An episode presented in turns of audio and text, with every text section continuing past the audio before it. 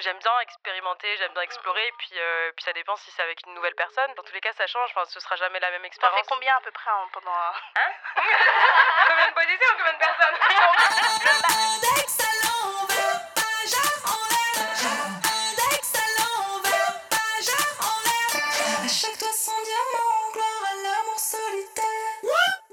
Hello, c'est Naya et vous écoutez Hotline, votre podcast original Spotify avec des meufs qui parlent de sexe en toute liberté.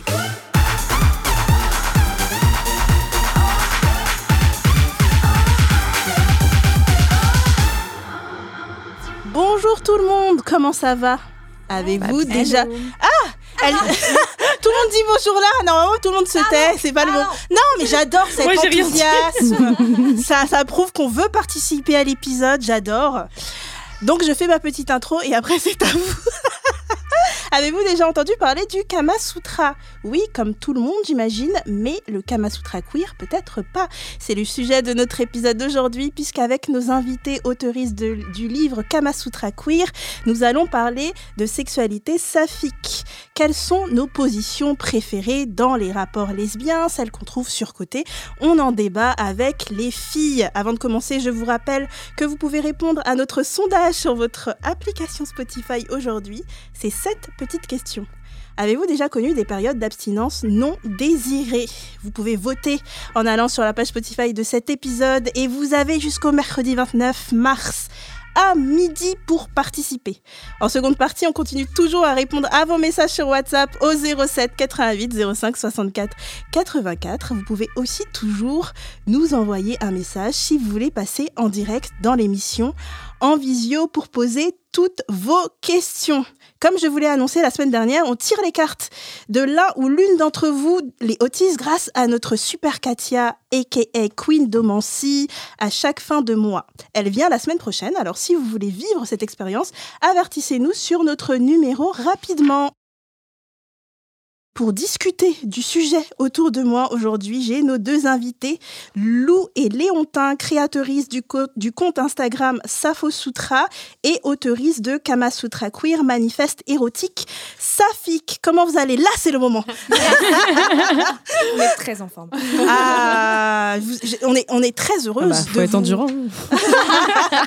de vous recevoir pour cet épisode. J'ai dévoré votre bouquin, donc euh, franchement, c'est un plaisir. Nous avons aussi, vous l'avez entendu, sa petite voix malicieuse, Anissa, influenceuse militante et fondatrice de Young and Safe. Comment tu vas? Ça va super, trop bien que tu aies mentionné en plus que l'asso avait changé de nom. Du attends, coup, mais je, je suis journaliste, je fais mon travail. Eh, incroyable, une femme incroyable. Oui, donc ça a changé de nom. Tu es passé de, euh, de, de, de, de- tu vois, Hein, tellement tu le fais nouveau mal nom. ton travail. C'est passé de mytho-animation. Animation à Young and Safe. Et, euh, et pourquoi ce changement? Et euh, ce changement, tout simplement parce que, donc, pour ceux qui ne connaissent pas Mytho Animation, c'était euh, une asso. Enfin, c'est, c'est- oui, c'est toujours une asso, mais euh, le nom euh, faisait référence en fait euh, aux luttes contre les violences sexuelles sur enfants dans le milieu de l'animation, Ouais. colonies de vacances, euh, centre aéré, etc. Euh, et au bout bah, d'un an d'action euh, et de, tout plein de projets et, d'avancées surtout, euh, on a décidé de changer de nom parce que pour moi, bah, la question de l'enfance est hyper importante et ça s'arrête pas, malheureusement, ça ne s'arrête pas seulement aux violences sexuelles, qui plus est dans les colonies de vacances, mais, voilà, les, violences infantiles en général. Donc j'avais envie de focus l'assaut vraiment sur, sur tout ça, d'où le nom Young and Safe. Yes, bah super. Tu es une femme extra- extraordinaire, tu sais. Merci. Nous sommes aussi en compagnie de Camille, influenceuse. Camille te signe sur TikTok. Comment tu vas depuis le temps? Bah écoute, ça va, je suis contente d'être là, ça faisait très longtemps, ma petite bulle parisienne safe là, donc je suis très contente d'être là. Tu viens d'où? Ah, Maintenant je suis à Nantes, Tu es à Nantes. Est-ce qu'il fait bon vivre à Nantes? Il fait bon vivre, c'est calme. Ah, mon Dieu que c'est calme, ça fait du bien, mais euh, la folie de Paris me manque un peu quand même. Nantes, c'est pas là où il y a les vidéos du tramway, là, où les gens. euh, c'est c'est n'importe quoi dans le tramway? Ça fait peur et tout la Euh, nuit Non, c'est pas Nantes. Si, Il y a des mais pour l'instant, oui, il y, en a, il y en a, moi j'y ai pas encore eu le droit, donc... euh, D'accord, pour l'instant tout va bien, t'as pris ton Ouais. petit appart, t'es bien, t'es heureuse. est bien. euh, bah, on est heureuse pour toi. Alors avant d'aborder le sujet de l'épisode, on va revenir sur vos réponses au sondage de la semaine passée. On vous posait cette question. Aimez-vous multiplier les positions pendant l'acte sexuel Et vous avez été... Alors, je vais faire un petit quiz. Combien de personnes ont répondu oui? Que euh, ils multipliaient les positions, ils, aim- ils aimaient multiplier les positions et combien? Non. En pourcentage? Ouais, en pourcentage sur ça. bien sur Elle va- elle va- 80% de 80% de oui. Ouais, je pense. Oui, euh. Elles ont déjà les chiffres en vrai. 75. Elles font semblant là, c'est Après, ça truqué. dépend multiplier. Tu vois, il y a une différence entre en faire deux ou en faire 25. Je pense que Ouais. 25, tout le monde a la flemme. Oui, c'est Ouais. clair. Dans- Pas dans, dans la- dans l'idée de changer. Ouais. Dans l'idée de Parce changer. qu'il y en a qui aiment genre une seule position du début à la fin. Euh, Moi, j'avais des amis qui, en fait, avaient la flemme de changer peux te confier, hein, Naya, si toi aussi t'as- Mais il y a peut-être une différence entre les positions, euh, la position genre euh, qui va nous faire trop kiffer et juste euh, aimer changer et tout. Il y en a peut-être Ouais. une qui est position confort, tu vois, la zone de confort. Ouais. Tu sais que tu vas kiffer. Ouais, c'est ça. Tu ça, dois valeur puis sûre. Donc, il y en euh, a ouais, c'est certaines où il faut tenir quoi à un moment donné. Ouais. Ton corps il te dit crampe, crampe, change. Ca- change. Camille, toi, t'as dit combien? Moi je dirais 75. à peu près, ouais. 75 Ouais, à peu près pareil, 70, allez. Tout le monde a dit à peu près 75-80. Ah oui. Mm. ouais. Ok. En fait, non, c'est 40 quoi. Ça. Je tente un 60. Tu tentes un 60. Euh, Lou tente un 60. Alors, nous sommes à 66% de oui. Ah, quand même, 34% de non. Donc, c'était pas si loin, Non. c'était pas catastrophique, euh, Ouais. les réponses. Alors, je vais vous demander, à vous, les filles, est-ce que vous aimez euh, multiplier euh, les positions pendant l'acte, Anissa? J'aime bien. Les filles, je vous demandais Anissa. Euh, moi, personnellement, oui. Après, c'est du cas par cas. Tout dépend du moment. Tout dépend de comment je me sens, de ce que j'ai envie sur le moment. Mais euh, après, oui, j'ai- en général, c'est vraiment faire dans la généralité. Oui, j'aime beaucoup changer. Après, 25, ça fait beaucoup ça fait finalement. beaucoup, tu vois, je pas une grande hein. sportive. Mais euh, oui, changer, j'adore. Ça, enfin, tu... J'aime bien expérimenter, j'aime bien explorer. Puis, euh, puis ça dépend si c'est avec une nouvelle personne. Euh, dans tous les cas, ça change. Enfin, ce sera jamais la même T'en expérience. fais combien à peu près en- pendant un- Combien de positions, combien de personnes le, ma- le max que d- jamais fait dans, dans un seul. Putain, je Waouh. sais pas, j'ai pas. Souvenir, hein. Faut, ouais, faut tu, gardes pas, tu hein. gardes pas un petit cahier euh, où tu Ah, mais notes je filme tout. je tout. Je demande, hein, permission. Euh, non, en vrai, euh, je sais pas, je dirais. Tu m'as dit le max? Ouais, le, le max que tu penses avoir fait en, en, en un seul round, on va appeler ça comme ça.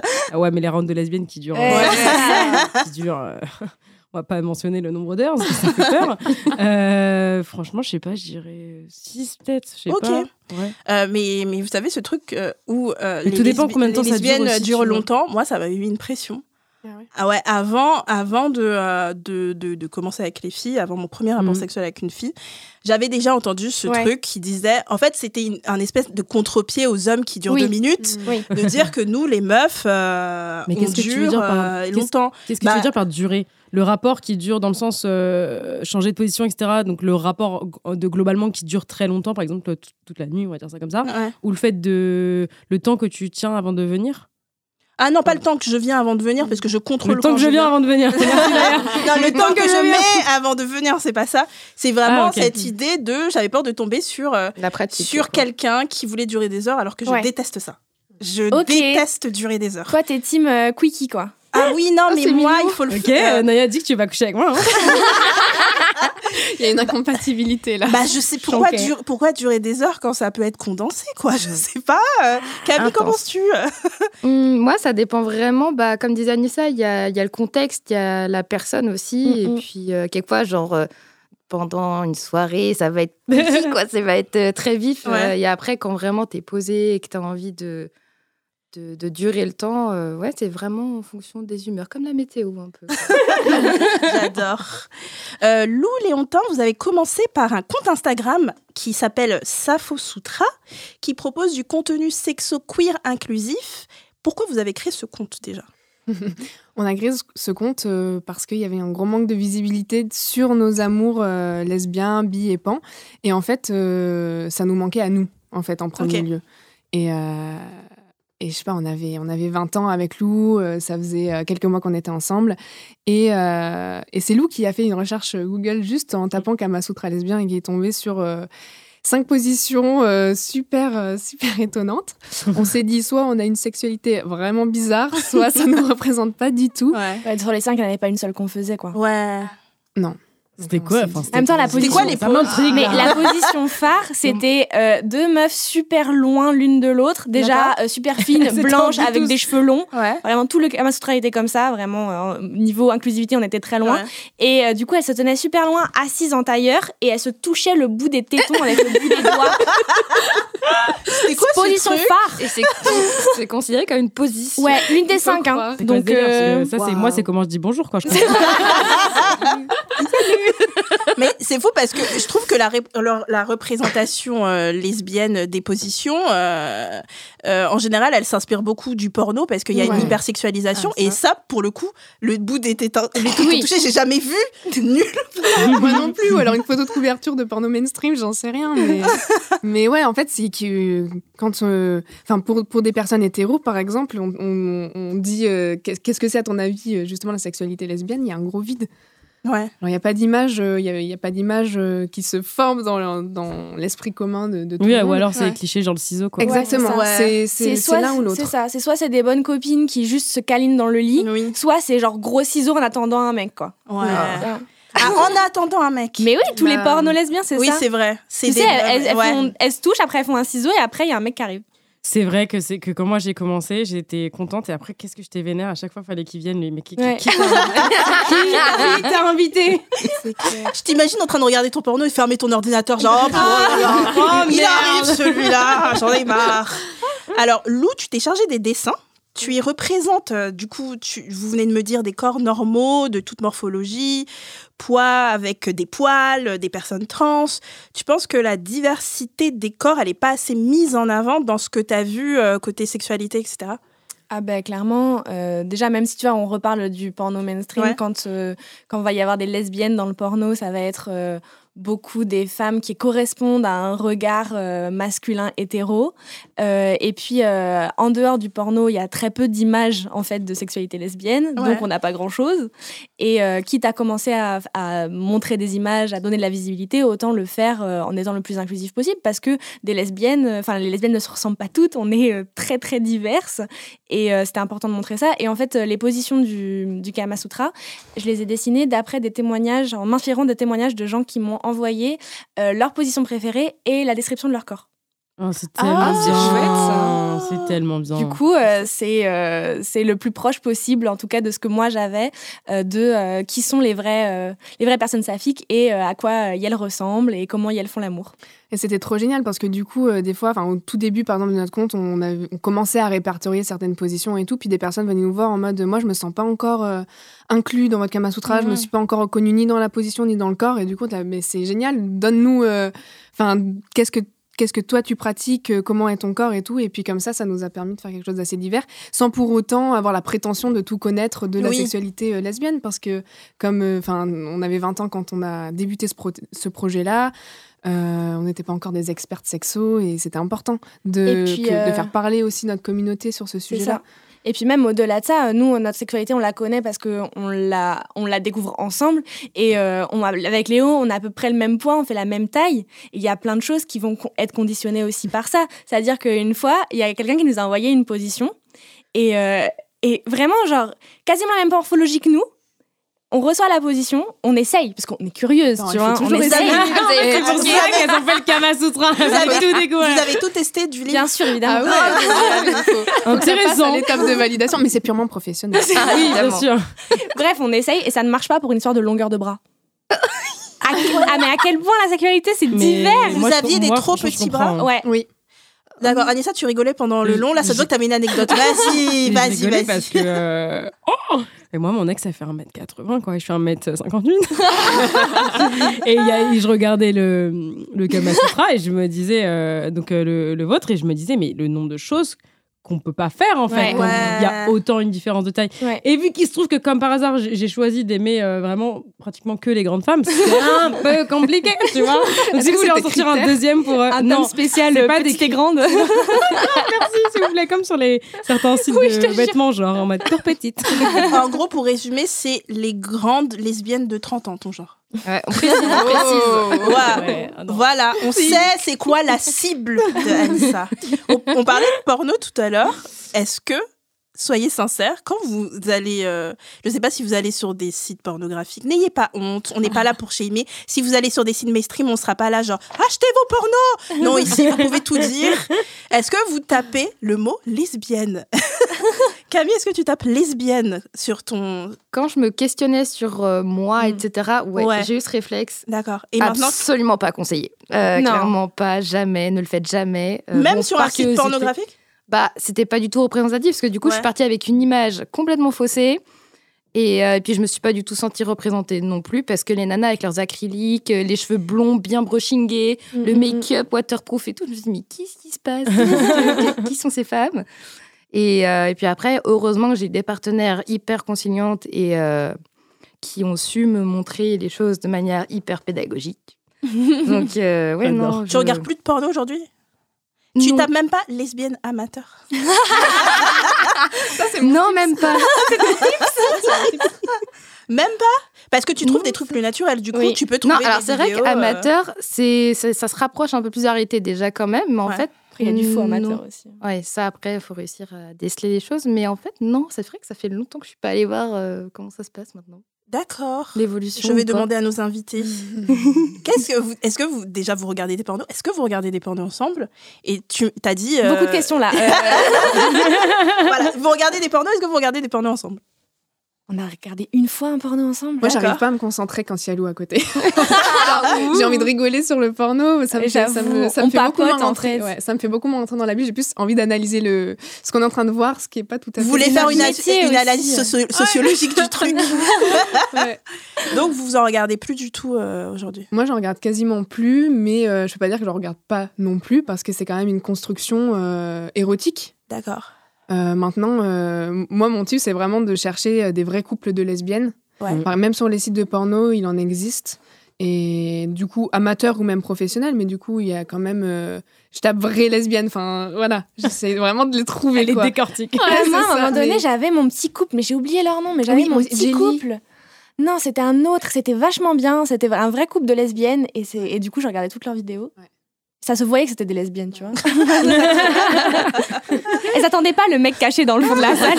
Le putain de mec dans l'armoire. là. Et toi, Anissa?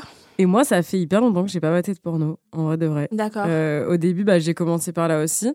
Euh, Enfin, je suis tombée dessus, en fait, sur Twitter. Mon Dieu. J'avais 16 ans, j'étais sur Mm. Twitter et je suis tombée sur euh, des vidéos parce qu'il y a max de porno hein, sur. Ah oui, sur Twitter, il y a du porno à. Faire Ah, mais il y a des choses Ouais. vraiment, euh, des choses horribles comme euh, juste des vidéos un peu. euh, c'est quoi le mot?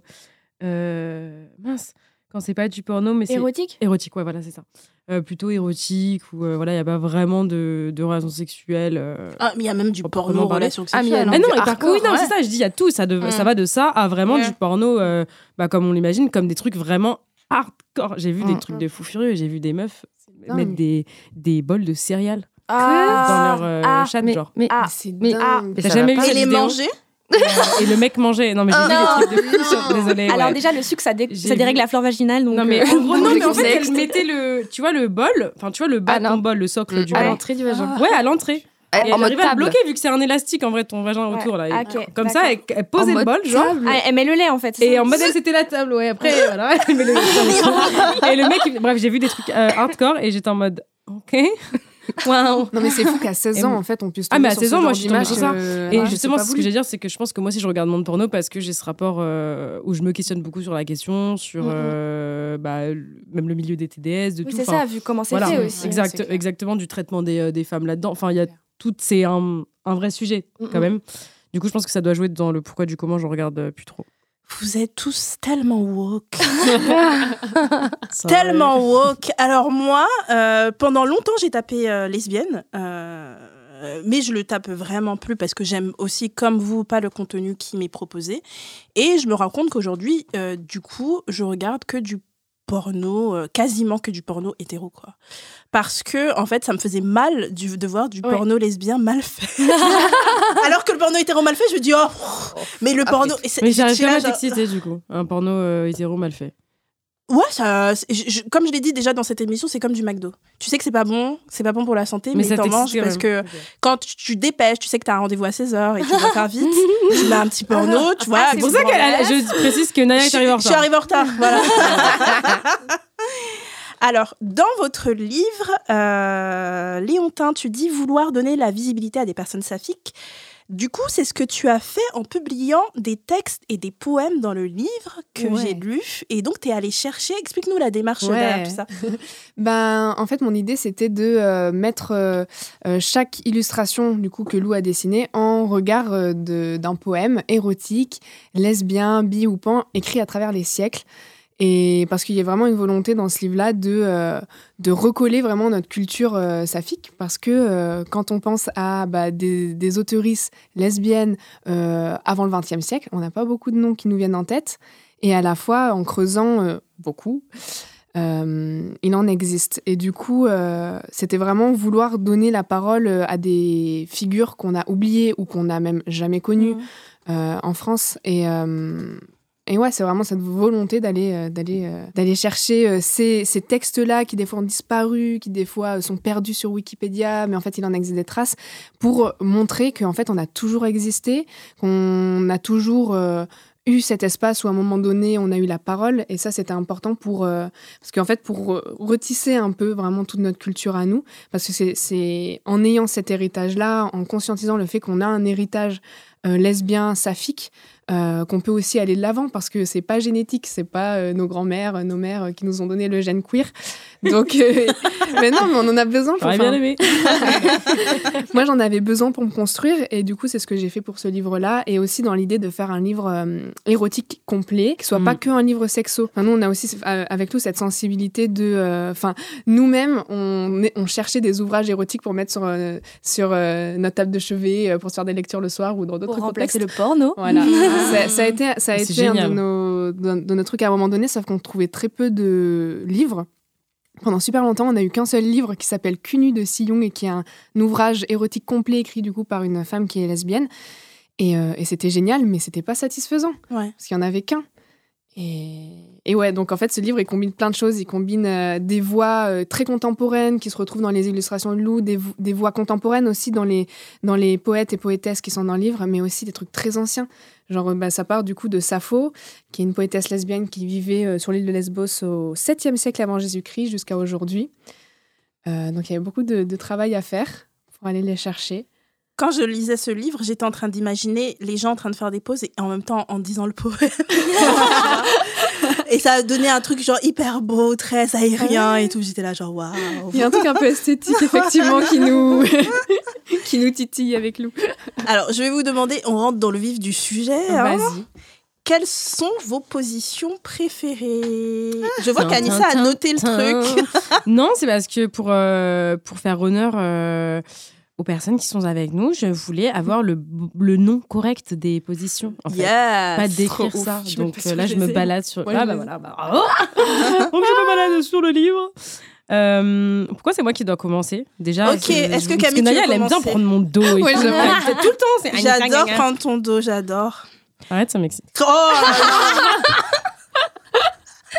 J'en ai marre. On avait dit incompatibilité. Hein. Ah bah écoute. Camille, est-ce que tu veux commencer? Bah écoute, moi aussi j'ai fait la bonne élève, j'ai pris en note les noms parce que les expliquer je pourrais, les noms, les retenir c'est un peu moins facile pour moi.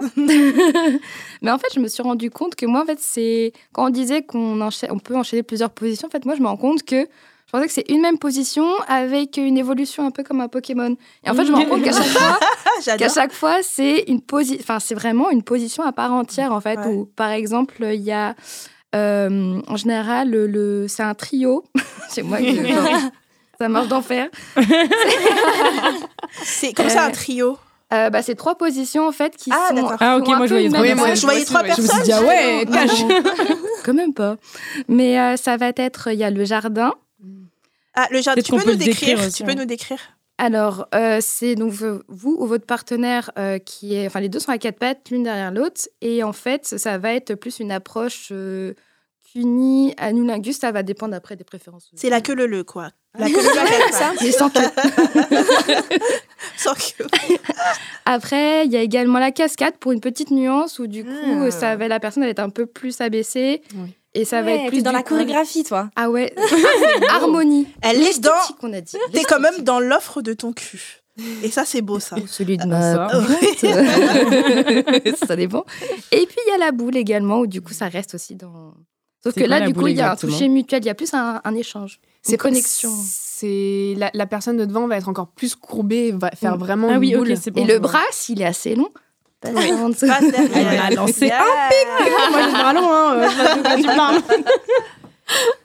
Mais oui, on va dire que c'est les- vraiment les trois qui, pour moi... euh, D'accord, sont préf. Très bon choix. Euh, Anissa, je présume que tu as choisi des positions euh, où euh, ta petite taille peut jouer. euh, Waouh ton avantage. Waouh, waouh, waouh. Moi, je vais racheter ce podcast. Alors, euh, alors moi, du coup, je, je viens de faire un screen et tout carrément pour vous dire exactement voir. ce que j'aime. Voilà. Euh, du coup, euh, comment ça se prononce le ma ou le mat? Le ma. Le ma. Un mat de Ok. bateau? Ouais, comme un mat de Ah ok, d'accord, ok. Euh, est-ce que, oh, est-ce que je peux vous faire honneur en lisant le petit texte qu'il y a à côté? Oh, volontiers. Ok, donc. Le mât est une position qui requiert pour l'une de s'asseoir sur le visage de l'autre.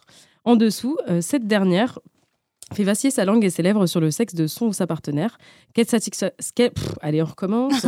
Quelle satisfaction de pouvoir à la fois se laisser porter par des explorations de son ou son amante, tout en rythmant la danse sur son visage. Une position propice au jeu de domination et de soumission.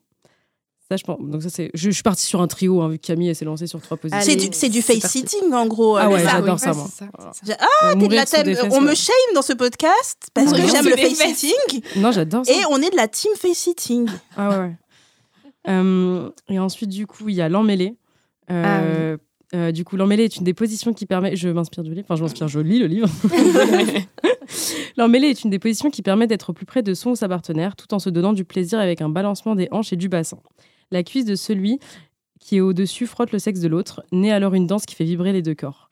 Les peaux lisses, les peaux glissent, pardon. Les peaux glissent l'une sur l'autre, chacune leur tour ou simultanément. Une position pour décupler le, dé- le désir ou terminer tendrement. Et, euh, et du coup, c'est une de mes positions préférées aussi, tout simplement parce que je sais pas, j'ai besoin de sentir la personne en fait quand je fais l'amour, j'ai besoin de Mhm. sentir la personne contre moi. Bien. Vous savez quand t'as l'impression que la personne, elle- Ouais. ta copine, enfin ta chérie, elle est- ou peu importe si ta chérie ou pas, elle est jamais assez proche. Ouais, c'est toujours ça. envie de serrer envie de rentrer, tu vois, de rentrer dans le l'autre. corps de l'autre, mais Ouais. pas vraiment rentrer forcément comme quand on couche avec quelqu'un Ouais. avec des doigts ou quoi, mais vraiment Être se ouais. sentir collé, Ouais. tu vois, être une même personne en fait, Ouais. voilà. Ça et, euh, et ensuite pour terminer, il y a le miroir. Ah, Euh, oh, bien celle-ci. Ouais, moi j'adore ça. Euh, le miroir qui est une position pour les personnes qui ont envie de goûter à cette douce torture d'observer son ou sa partenaire prendre du plaisir sans pouvoir le ou la toucher. Étant attaché avec un foulard ou des menottes aux poignets et aux chevilles, celui qui ne peut bouger contemple, contemple le champ des désirs qui s'exprime devant lui. C'est une position propice à la création des scénarios entre les deux amants ou amantes. C'est bien écrit en plus. Qu'est-ce que c'est bien écrit Qui a écrit ça? Merci Anissa. Avec plaisir. Alors, à mon tour, euh, bon, moi j'aime l'emmêlé aussi. Euh, Ah. J'adore.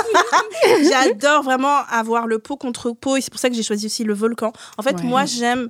En fait, moi, comment je baise, c'est que je fais un énorme câlin avec des choses autour. Mm, C'est ma manière de baiser. Et c'est pour ça que je pense que ça ennuie des gens parce qu'il y a des gens qui veulent faire des actions et moi je suis là genre viens on se prend dans les bras. Bien très très proche. J'adore ta vision des choses. Ouais, ben ouais, c'est juste, euh, j'adore sentir la respiration, j'adore dire des mots à l'oreille, j'adore, euh, voilà, tout ça. Donc, euh, il y a tout ce qui est position collée. euh, Du coup, t'es Team Lotus? Oh, c'est ce que je voulais Ouais, dire, je je suis. Team ouais. Lotus aussi. trop bien, Lotus je suis aussi. Team Lotus. Et euh, il y a une- je vais choisir une position que personne n'aime, mais c'est l'origami qui ressemble au ciseau Mm. parce que je suis une meuf à ciseaux. Je suis. Yes. Je suis Ah, non, à yes. ciseaux. Toujours Yes. une- tu sais, les trucs que personne ne fait, Naya a dit, eh ben moi, je, Eh fais ben, je le Bah, fais. Moi, j'adore ça. Il y a, il y a- nous, On a fait le sondage. On fait des sondages et tout parce Ouais. que c'est vraiment une question qui revient dans, dans la communauté. Est-ce que vous faites les ciseaux ou pas? Genre, euh, c'est que des trucs qu'on voit sur le porno. 50-50 à chaque fois. Ah! À chaque fois. Mais parce que je me sens honteuse Ah, mais- parce que en fait sur Twitter t'as euh, je- donc je suis plein de lesbiennes qui sont là genre non mais qui fait le ciseau? Et moi je suis là genre je ne dis rien genre je baisse les yeux genre ouais. Mais je trouve que l'origami, c'est pas encore. Parce que moi, je me suis L'origami, c'est un identifiée peu à l'origami. ciseau. Je trouve pas ça, je sais pas. Ah, c'est une, c'est une variante de ciseaux. Ouais, c'est un une variante de Mm. ciseaux Ouais. c'est pour ça que j'ai mis l'origami Mais je trouve ça plus facile que le ciseau. ça- moi, en fait, c'est pour ça. Euh, moi, je suis pas la personne la plus souple. Ouais. Ou alors, ça me fait chier de devoir être souple. Enfin, tu vois, genre, des fois, genre, Ouais. c'est Je trouve trop. qu'il faut pas beaucoup de souplesse Des pour fois- le ciseau. Bah, faut ouvrir les jambes déjà. C'est peut-être- Euh, bah ouais, en fait, ça dépend si euh, tu arrives à faire le grand écart. ou pas.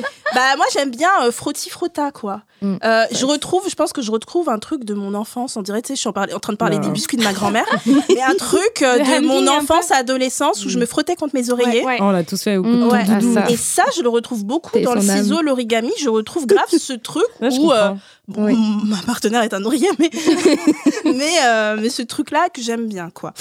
Euh, du coup, euh, Lou et Léontin, quelles sont vos positions préférées dans votre bouquin? Oh là là, je pensais pas que du coup t'allais nous retourner la question. Bah, bien, euh, bah, attendez, Quand euh, même. bien entendu. Tu commences. Euh, moi, il y en a une que j'aime beaucoup. En fait, euh, toutes celles que vous avez dit. Puis, hum, non, il y en a une que j'aime beaucoup aussi et qui s'appelle la ceinture. Où en gros, euh, c'est deux personnes qui sont euh, assises l'une à côté de l'autre. Mm. Elles ont chacune le bras euh, bah, sur les génitaux de l'autre personne. D'accord. Et, euh, et elles sont elles sont pas forcément du coup collées, mais elles sont côte à côte. Et je trouve que ça invite vachement à suivre les mouvements de l'autre, à un peu confondre Ouais. ton propre plaisir avec le plaisir de l'autre. Et, et pour ça, je l'aime bien. Ça permet de se montrer aussi. C'est Ouais. le genre de position un peu euh, didactique. Ouais. Aussi, puisque tu te touches en simultané, tu peux dire, à- tu peux après guider la faci- personne. Ouais, facilement Ouais. initier un jeu de vas-y, touche-moi comme t'aimerais que je te touche. Et du Ah, coup, bah, t'apprends vachement comment toucher Ouais. l'autre personne. Mais je rigolais très fort parce que je me suis souvenu quand est-ce qu'on avait trouvé cette position. Je sais pas si t'as la, la ref. Quand est-ce qu'on l'a trouvé Ouais, on l'a on l'a trouvé. On était au cinéma. On l'a trouvé à l'extérieur de la tente, sur la plage. Oh, sympa. vrai. Ah, C'était sympa. Vous étiez à la plage et c'est là où vous avez. euh, Et du coup, à chaque fois que vous trouviez une position, est-ce que Ah ben, vous on aviez un petit calepin Ouais, Ah oui. vous, notiez- vous étiez là. euh, attends, bébé. euh, attends deux secondes, je note la position. Après, on continue. Ma- arrête de me parler parce que je suis en train de. Il y a eu une période de déformation professionnelle comme ça qui était un petit peu grave où des gens, on faisait l'amour et j'étais là, attends, trop bonne idée, je note pour plus tard. En faisant des petits bonhommes bâtons, tu sais, dans le carnet. Et toi, Lou, euh, ta position? Euh, moi, je pense que je suis une inconditionnelle de la vague. C'est ça, la Mm, vague Ouais. C'est euh, Ouais. ce qu'on appelle aussi le 69. Oui, Oh. on, ad- on adore. Le fait de. Bah, c'est une. Dans le, enfin, c'est une des positions, je trouve, où tu peux le plus euh, à la fois toucher la personne et que la personne te touche, enfin, quelque chose de, de simultané en même Ouais. temps. Et, et je trouve ça chouette. Mm. J'aime beaucoup cette position. Il y a des gens qui n'aiment pas le 69 parce que, en fait, qui disent Ah, Ah. Camille lève la main. Ah. Bah, vas-y, je vais te laisser donner ta raison. Enfin, j'aime, enfin, je la bannis pas, mais j'en suis pas fan parce que moi, je suis quelqu'un où j'aime bien soit me mettre à fond sur l'autre, vraiment. ça, genre. Ah oui, ça. Ou alors, concentrée. que- et parce que moi, en fait, si je suis dans 69, je vais pas être concentrée euh, sur elle et du coup, je vais me transformer en ma. Et puis voilà, ça va partir comme ça. Ou vice versa. Mais en fait, j'arrive pas. Pardon, même pour euh, la ceinture, c'est vrai que j'arriverai pas à me focus sur les deux en même temps. Mon cerveau, il va faire non, non, non, cousine. Ouais. Tout là ou tout là, mais les deux, Ah, je non. vois. Ouais, je comprends la Et difficulté. ben, tu vois, moi, c'est l'inverse. C'est-à-dire que de façon générale, j'ai du mal à me concentrer quand je fais l'amour parce que mon cerveau, il est en mode Hé, la liste de courses, nanana. Enfin, vraiment, j'ai aucune concentration. Donc, euh, j'ai besoin d'être ultra stimulée, dans, enfin, genre de faire quelque chose et qu'on me fasse quelque chose et comme ça, je suis dans le Ouais. truc. Ah, Sinon, je suis en mode Alors, qu'est-ce que je pourrais dessiner demain, tu vois genre. Ah ouais. Non, moi, je finissais toujours par être dans le 69. Je finis toujours, j'aime bien, mais je finis toujours être- par être une flemmarde. J'ai un arc, là, j'ai un arc de personne. C'est-à-dire qu'avec mon ex, il a adoré ça. Et du coup, euh, quand il me le faisait, après, moi, je faisais semblant de crier tellement c'était bon. Et du coup, je faisais pas mon travail. et j'étais là, genre, ah oui, trop bien. Et je faisais rien. Et du coup, j'étais là. La bonne que- arnaque. Euh, et vos positions, du coup, la position que n'aime pas trop euh, Camille, c'est le, c'est le 69. Et toi, Anessa? Euh, oula, je sais pas. Pas forcément dans les Euh. positions du livre, hein, une position que tu as déjà fait et que tu pas aimé. Pas. Elle aime tout, la meuf aime tout. Horrible. Euh, non, non, non, il y a forcément des positions que, que j'aime pas, mais putain, mince, comme ça, je. Il y a jamais une position qui a foiré, tu as essayé et elle était peut-être un peu trop. Tu as été un peu trop. Non, je- Alors, faut demander un non, peu c'est trop plus, de non, c'est plus des. Ouais, je pense c'est des moments. Non, c'est plutôt des moments. Non, c'est plutôt des moments. Ouais. Genre par exemple quand t'es trop fatigué ou t'es trop bourré, par exemple ça, moi j'arrête. Je fais plus. Tu Je fais suis plus trop parce que. ouais. après je suis flemmarde. Genre après. Et je après, suis tu, penses, tu trouves que le sexe, ça- ouais, il est, pas bien. il est c'est pas la même chose. Il y a une limite, je trouve, quand t'es pompette, à la limite, et que t'as t'es un peu plus sensible, ça t'excite un peu un plus, ou voilà, t'as ce ouais. truc de parce que t'es pompette, etc. T'es un peu désinhibé, mais quand t'es trop bourré, que t'as la bourré, fatigue sur toi, c'est c'est oh là là, moi je me souviens du nombre de fois où euh, je me disais oh là là. J'ai la flemme carrément, je, je kiffais le moment et, euh, et j'adorais faire plaisir à la personne. Et puis elle, c'est forcément, là, elle voulait me le rendre. Et j'étais en mode, euh, ouais, franchement, euh, je le disais pas, mais dans ma tête, je me disais, oh, si tu veux pas le rendre, c'est pas grave. Moi, j'ai pris mon kiff. Maintenant, je vais dormir. Allez au lit maintenant. Donc c'est plutôt les moments comme ça. Après de position, euh, peut-être les positions, ça demande vraiment trop de souplesse parce que je suis vraiment la personne la moins sportive et euh, genre j'arrive pas, genre les articulations et tout, c'est Ah horrible. ouais, hein. ça craque après. Ouais, par exemple, rester trop longtemps dans une position. Il faut faire un peu de yoga, Anissa. Ah ouais. tout ça. Est-ce que quand vous avez écrit le livre, il y avait des positions que vous avez fini par retirer en disant non, cette position, on va pas la mettre? Oh là, comme ça, je crois pas. Euh, quand vrai. ici, on en a supprimé deux trois parce qu'elles étaient trop proches. Ouais. Ah, Euh, des les ressemblaient trop, c'était trop Notamment des euh, dans toute la catégorie Ouais. Euh, Il y a plein de gens en fait qui nous ont décrit quasiment la même avec une toute petite variante, tu vois, de euh, elle est sur le dos, je me frotte sur le haut de la cuisse ou elle est sur le dos, je me frotte sur sa fesse. Bon, euh, Ouais.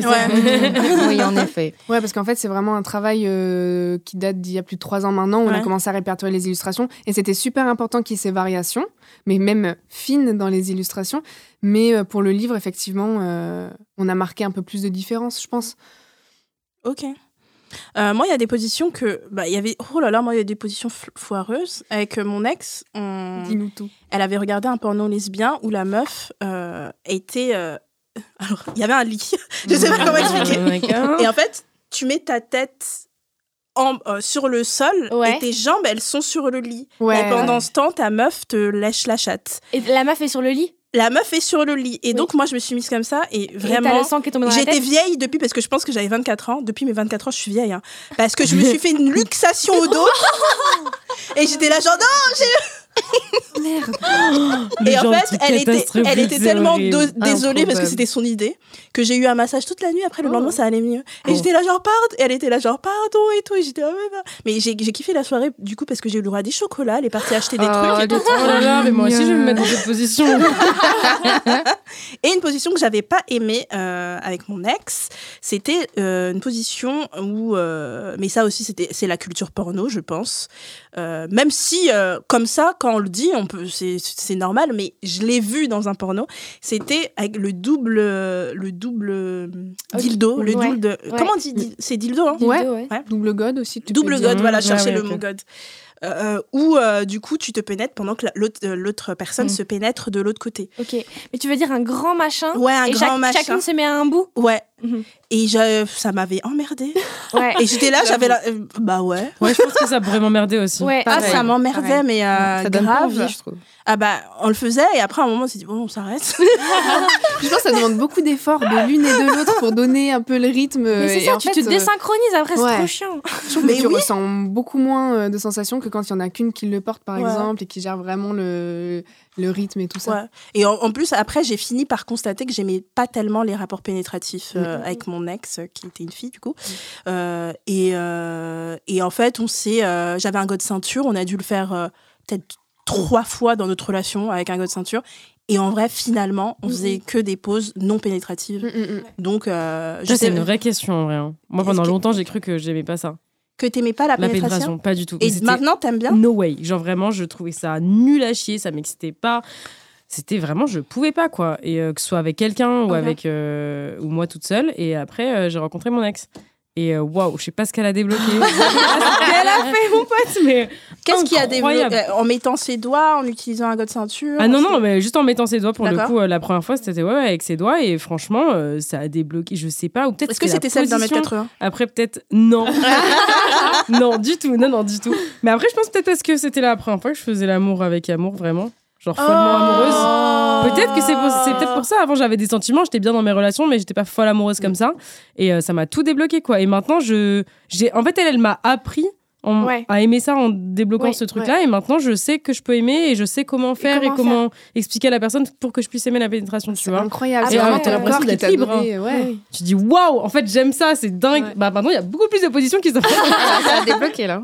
Mais du coup, bonne question. Est-ce que vous préférez euh, faire l'amour en étant Mm. in love Euh, Camille Euh, bah, c'est une bonne question. Bah, euh, non. Bien sûr qu'on préfère faire l'amour en étant in love, c'est beau d'être in love, donc la question elle, elle peut paraître un peu con-con, mais est-ce que le sexe est meilleur quand on est in love? C'est plutôt ça la question. Ah oui. Oui, je pense, oui. De manière Oui? générale, ouais. Parce que j'ai eu très très peu de relations avec des personnes que je n'aimais pas. Et en fait, ce, que... ce qui m'a fait prendre conscience, c'est que j'adore l'après aussi, l'aftercare. Ouais. Genre, s'il n'y en a pas, ouah, c'est plat, c'est horrible, et puis je me sens nulle, et puis je me sens froide. Ouais. Ah, c'est horrible, j'aime pas ce sentiment. Du coup, oui, quand il y a des petits canins, des petites papouilles. euh, T'as jamais été genre in love et tu t'es dit putain qu'est-ce que c'est nul le cul? Non. Ok. non. La chance. Anissa j'imagine Euh, que... Moi, je dirais que. Je sais pas, je dirais juste que c'est différent en fait. Euh, Ah. J'aime autant euh, prendre du plaisir avec quelqu'un que je viens de rencontrer ou quelqu'un avec qui je ne suis pas complètement in love. Euh, et je peux prendre énormément de plaisir.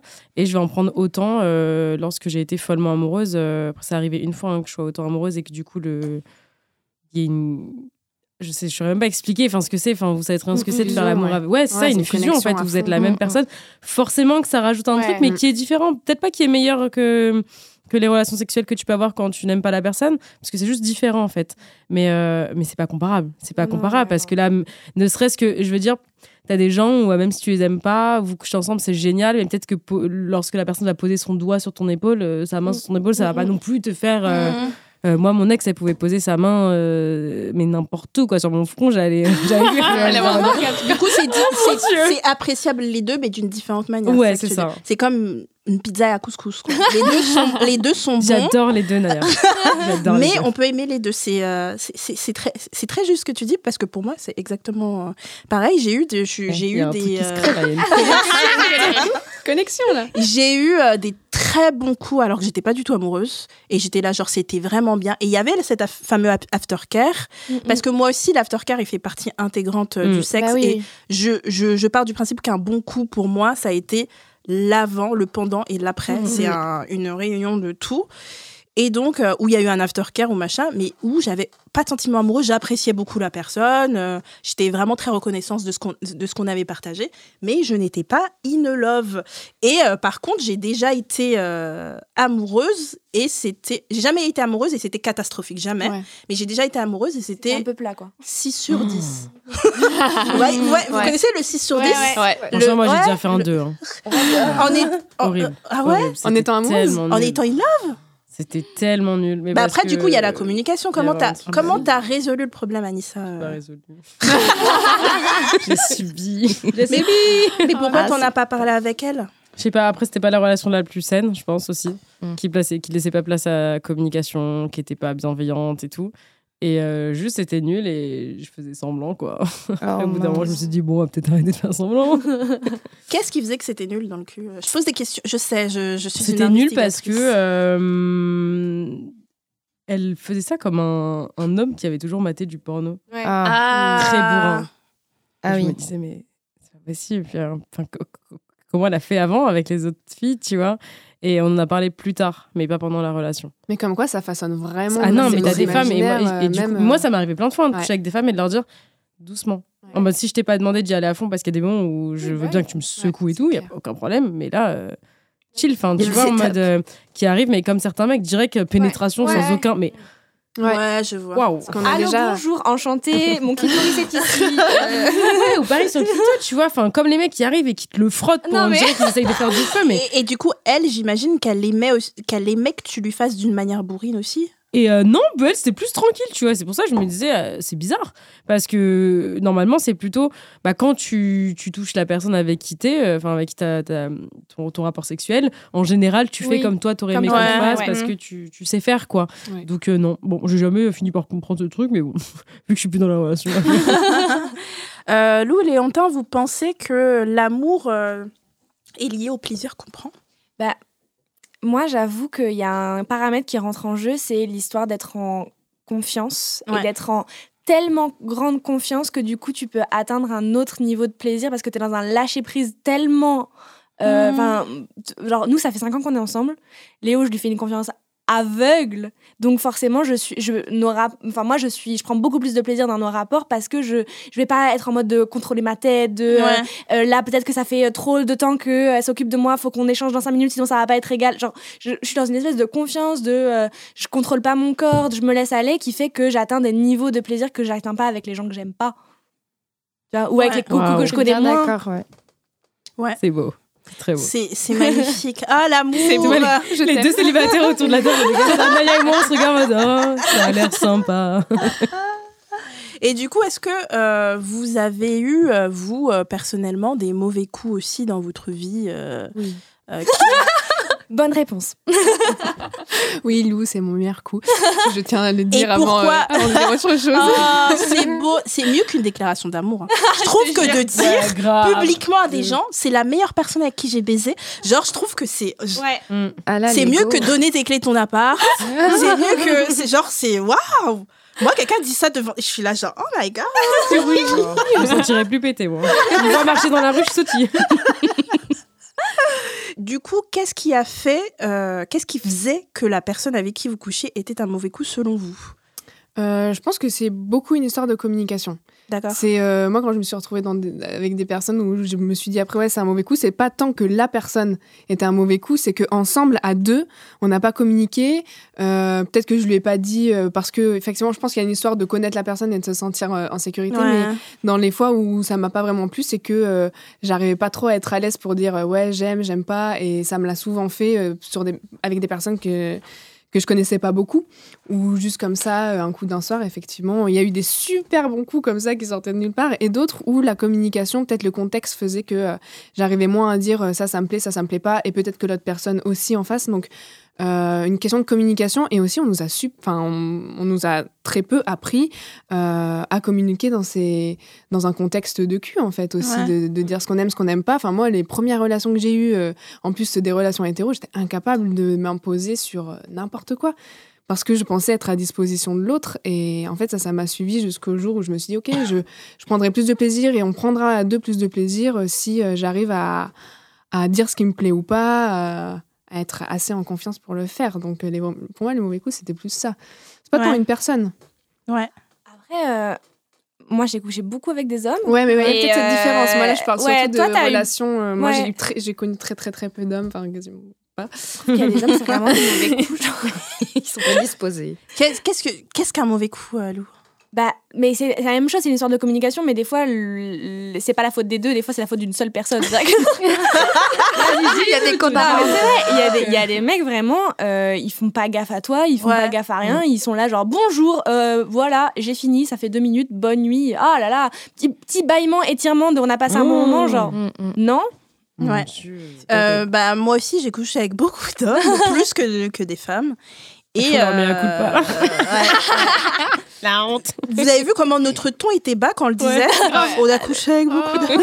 Euh, et euh, en fait, euh, je trouve, ce qui m'a un peu, cette période où je couchais qu'avec des femmes, c'était un peu une période libératrice pour moi parce que tu avais tout ce qui était, euh, je vais dire un mot qui est interdit maintenant préliminaire, mais c'est pas ce, dont, ce, euh, ce à quoi vous pensez. C'est pas les préliminaires euh, Oui. comme on Oui. écrit, mais c'est tout un truc où euh, l'avant, la Mm, discussion ouais. est importante et où il y a ce truc où on peut demander un, un truc du genre est-ce que ça te dit d'aller manger un, un sandwich? Ouais. et en fait que je retrouvais pas chez des mecs quand je voulais des plans cul parce que en fait quand je leur énonçais le fait que je voulais faire quelque chose parce que c'était mes préliminaires à moi de parler et de trouver la personne intelligente qu'est-ce que ça m'excite? J'ai envie de, j'ai envie de baiser et en fait j'ai ça et en fait ils étaient là genre bah moi ce que je veux c'est un plan cul en fait ils comprenaient Ouais. pas Ah oui. Oui. le fait Ouais. que ça, ça rentrait dans le plan Ouais. cul pour Ouais, moi, tu vois. Alors qu'avec toutes les meufs avec qui j'étais principalement sur des applis, on était là et il y en a qui me disaient on va faire un musée si tu veux il y a le Louvre qui est ouvert et qui est à Oh moitié prix là là. Oh et on allait on allait faire des musées on avait des trucs et on baisait et on savait que c'était que du cul Bah ouais. après on se, on se donnait des nouvelles après genre t'es bien rentré et tout et ça s'arrêtait là parce que euh, c'était que du cul c'était pas une relation Ouais. et euh, je sais pas trois semaines plus tard euh, t'es disponible parce que c'était des relations que purement de cul Ouais. mais Mm, qui je me suis dit c'est exactement bien. ça le truc Ouais. qu'il faut faire Ouais. tu vois Et bravo les lesbiennes. On vous aime. est-ce que tu as eu euh, du coup Camille euh, beaucoup de mauvais coups? Euh, tu parlais tout à l'heure de du fait de pas avoir l'aftercare et du coup Tu as vécu ça beaucoup de fois ou pas tellement? Euh, oui, et que avec des hommes. ah. Mais ah, tu as couché avec des hommes. Mais Oui, quoi, alors moi j'ai fait mon coming out lesbien à mes 24 ans, j'en ai Ah 29. oui, c'est vrai, tu l'avais dit. Donc euh, oui, avant de mes 15 ans à mes 24 ans, je sais pas ce qui s'est passé dans ma tête, mais euh, du coup, euh, j'ai côtoyé la jante masculine. Euh, bon, c'est comme ça. hein. mais oui, oui, et puis il y a, comme tu dis, ouais, il y a ce, tout, toujours ce, cette impression chez eux où si on demande un truc en plus, ça y est, on est love, on est, accroché, ça. on dirait une moule à son rocher. Enfin, alors que non, non, en fait, euh, je viens juste graille et après, euh, genre, tu me laisses Et ça s'est amélioré quand t'as connu des meufs ou pas tel ou t'as eu de si t'as eu des expériences Ah aussi. si, ou- c'était Ouais. grave plus sympa. À un Ah, moment donné, j'avais eu une, euh, une relation sympathique avec une nana euh, sans être en couple. On faisait plein de trucs. On allait manger Ouais. au resto, on faisait des expos, on allait au cinéma, on faisait des promenades en voiture euh, le long de la Seine. C'était génial. Franchement, c'était trop bien. Est-ce que c'est vrai ce truc de les lesbiennes euh, les lesbiennes font deux dates et emménagent ensemble après Bah, C'est un grand oui pour la communauté. Je pense que oui, puisque moi, ça fait là six mois que je suis avec ma copine et on meurt d'envie d'emménager ensemble, le projet bébé, tout ça, tout ça, ça, démange beaucoup. Donc euh, oui, c'est un gros cliché. Euh, ta copine elle habite où? À Paris. Tu seras obligée de revenir près de nous. Reviens. Bah, elle, elle aussi, elle me dit mais reviens pour le bien-être de notre couple. Arrête de me faire culpabiliser. mais euh, bah, on va dire que j'attends que ma santé mentale se stabilise Oui, je bien. comprends. Et euh, bon, même si maman, euh, si tu m'écoutes, euh, tu es contre, euh, tu pourras pas l'empêcher. Mais vous savez quoi, moi, ce souhaite. truc, euh, les lesbiennes font deux dates et emménagent ensemble, je l'ai connu une fois. Mhm. Euh, avec euh, bah, mon ex où c'était ma seule relation sérieuse avec une femme et euh, où on s'est date une fois et au deuxième date je crois je suis restée trois semaines chez elle Ouais, C'est c'est bon, trois semaines. C'est pas un cliché, hein, je pense que c'est dans notre sang. C'est la normalité. et en fait je l'ai connu qu'une fois mais sinon avec toutes les autres meufs il n'y avait pas eu ça et j'étais là genre pourquoi tout le monde fait ça et moi j'ai pas le droit à emménager avec une meuf au bout je tombe que sur des meufs qui disent ah non mais moi en fait euh, j'ai déjà soit elles ont déjà leur mec ou leur meuf de leur côté Mmh.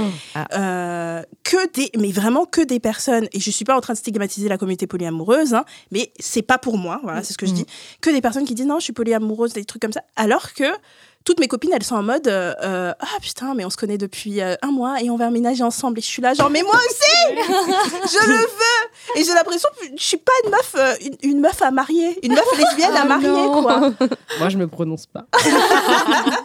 T'as déjà eu ce truc, toi, Anissa, de direct euh, ouais, ouais, t'engager après ouais, la- euh, ouais, ouais, ça, ça arrive souvent. Franchement, ça arrive souvent. Euh, je suis bien dans le cliché. Oh mon dieu.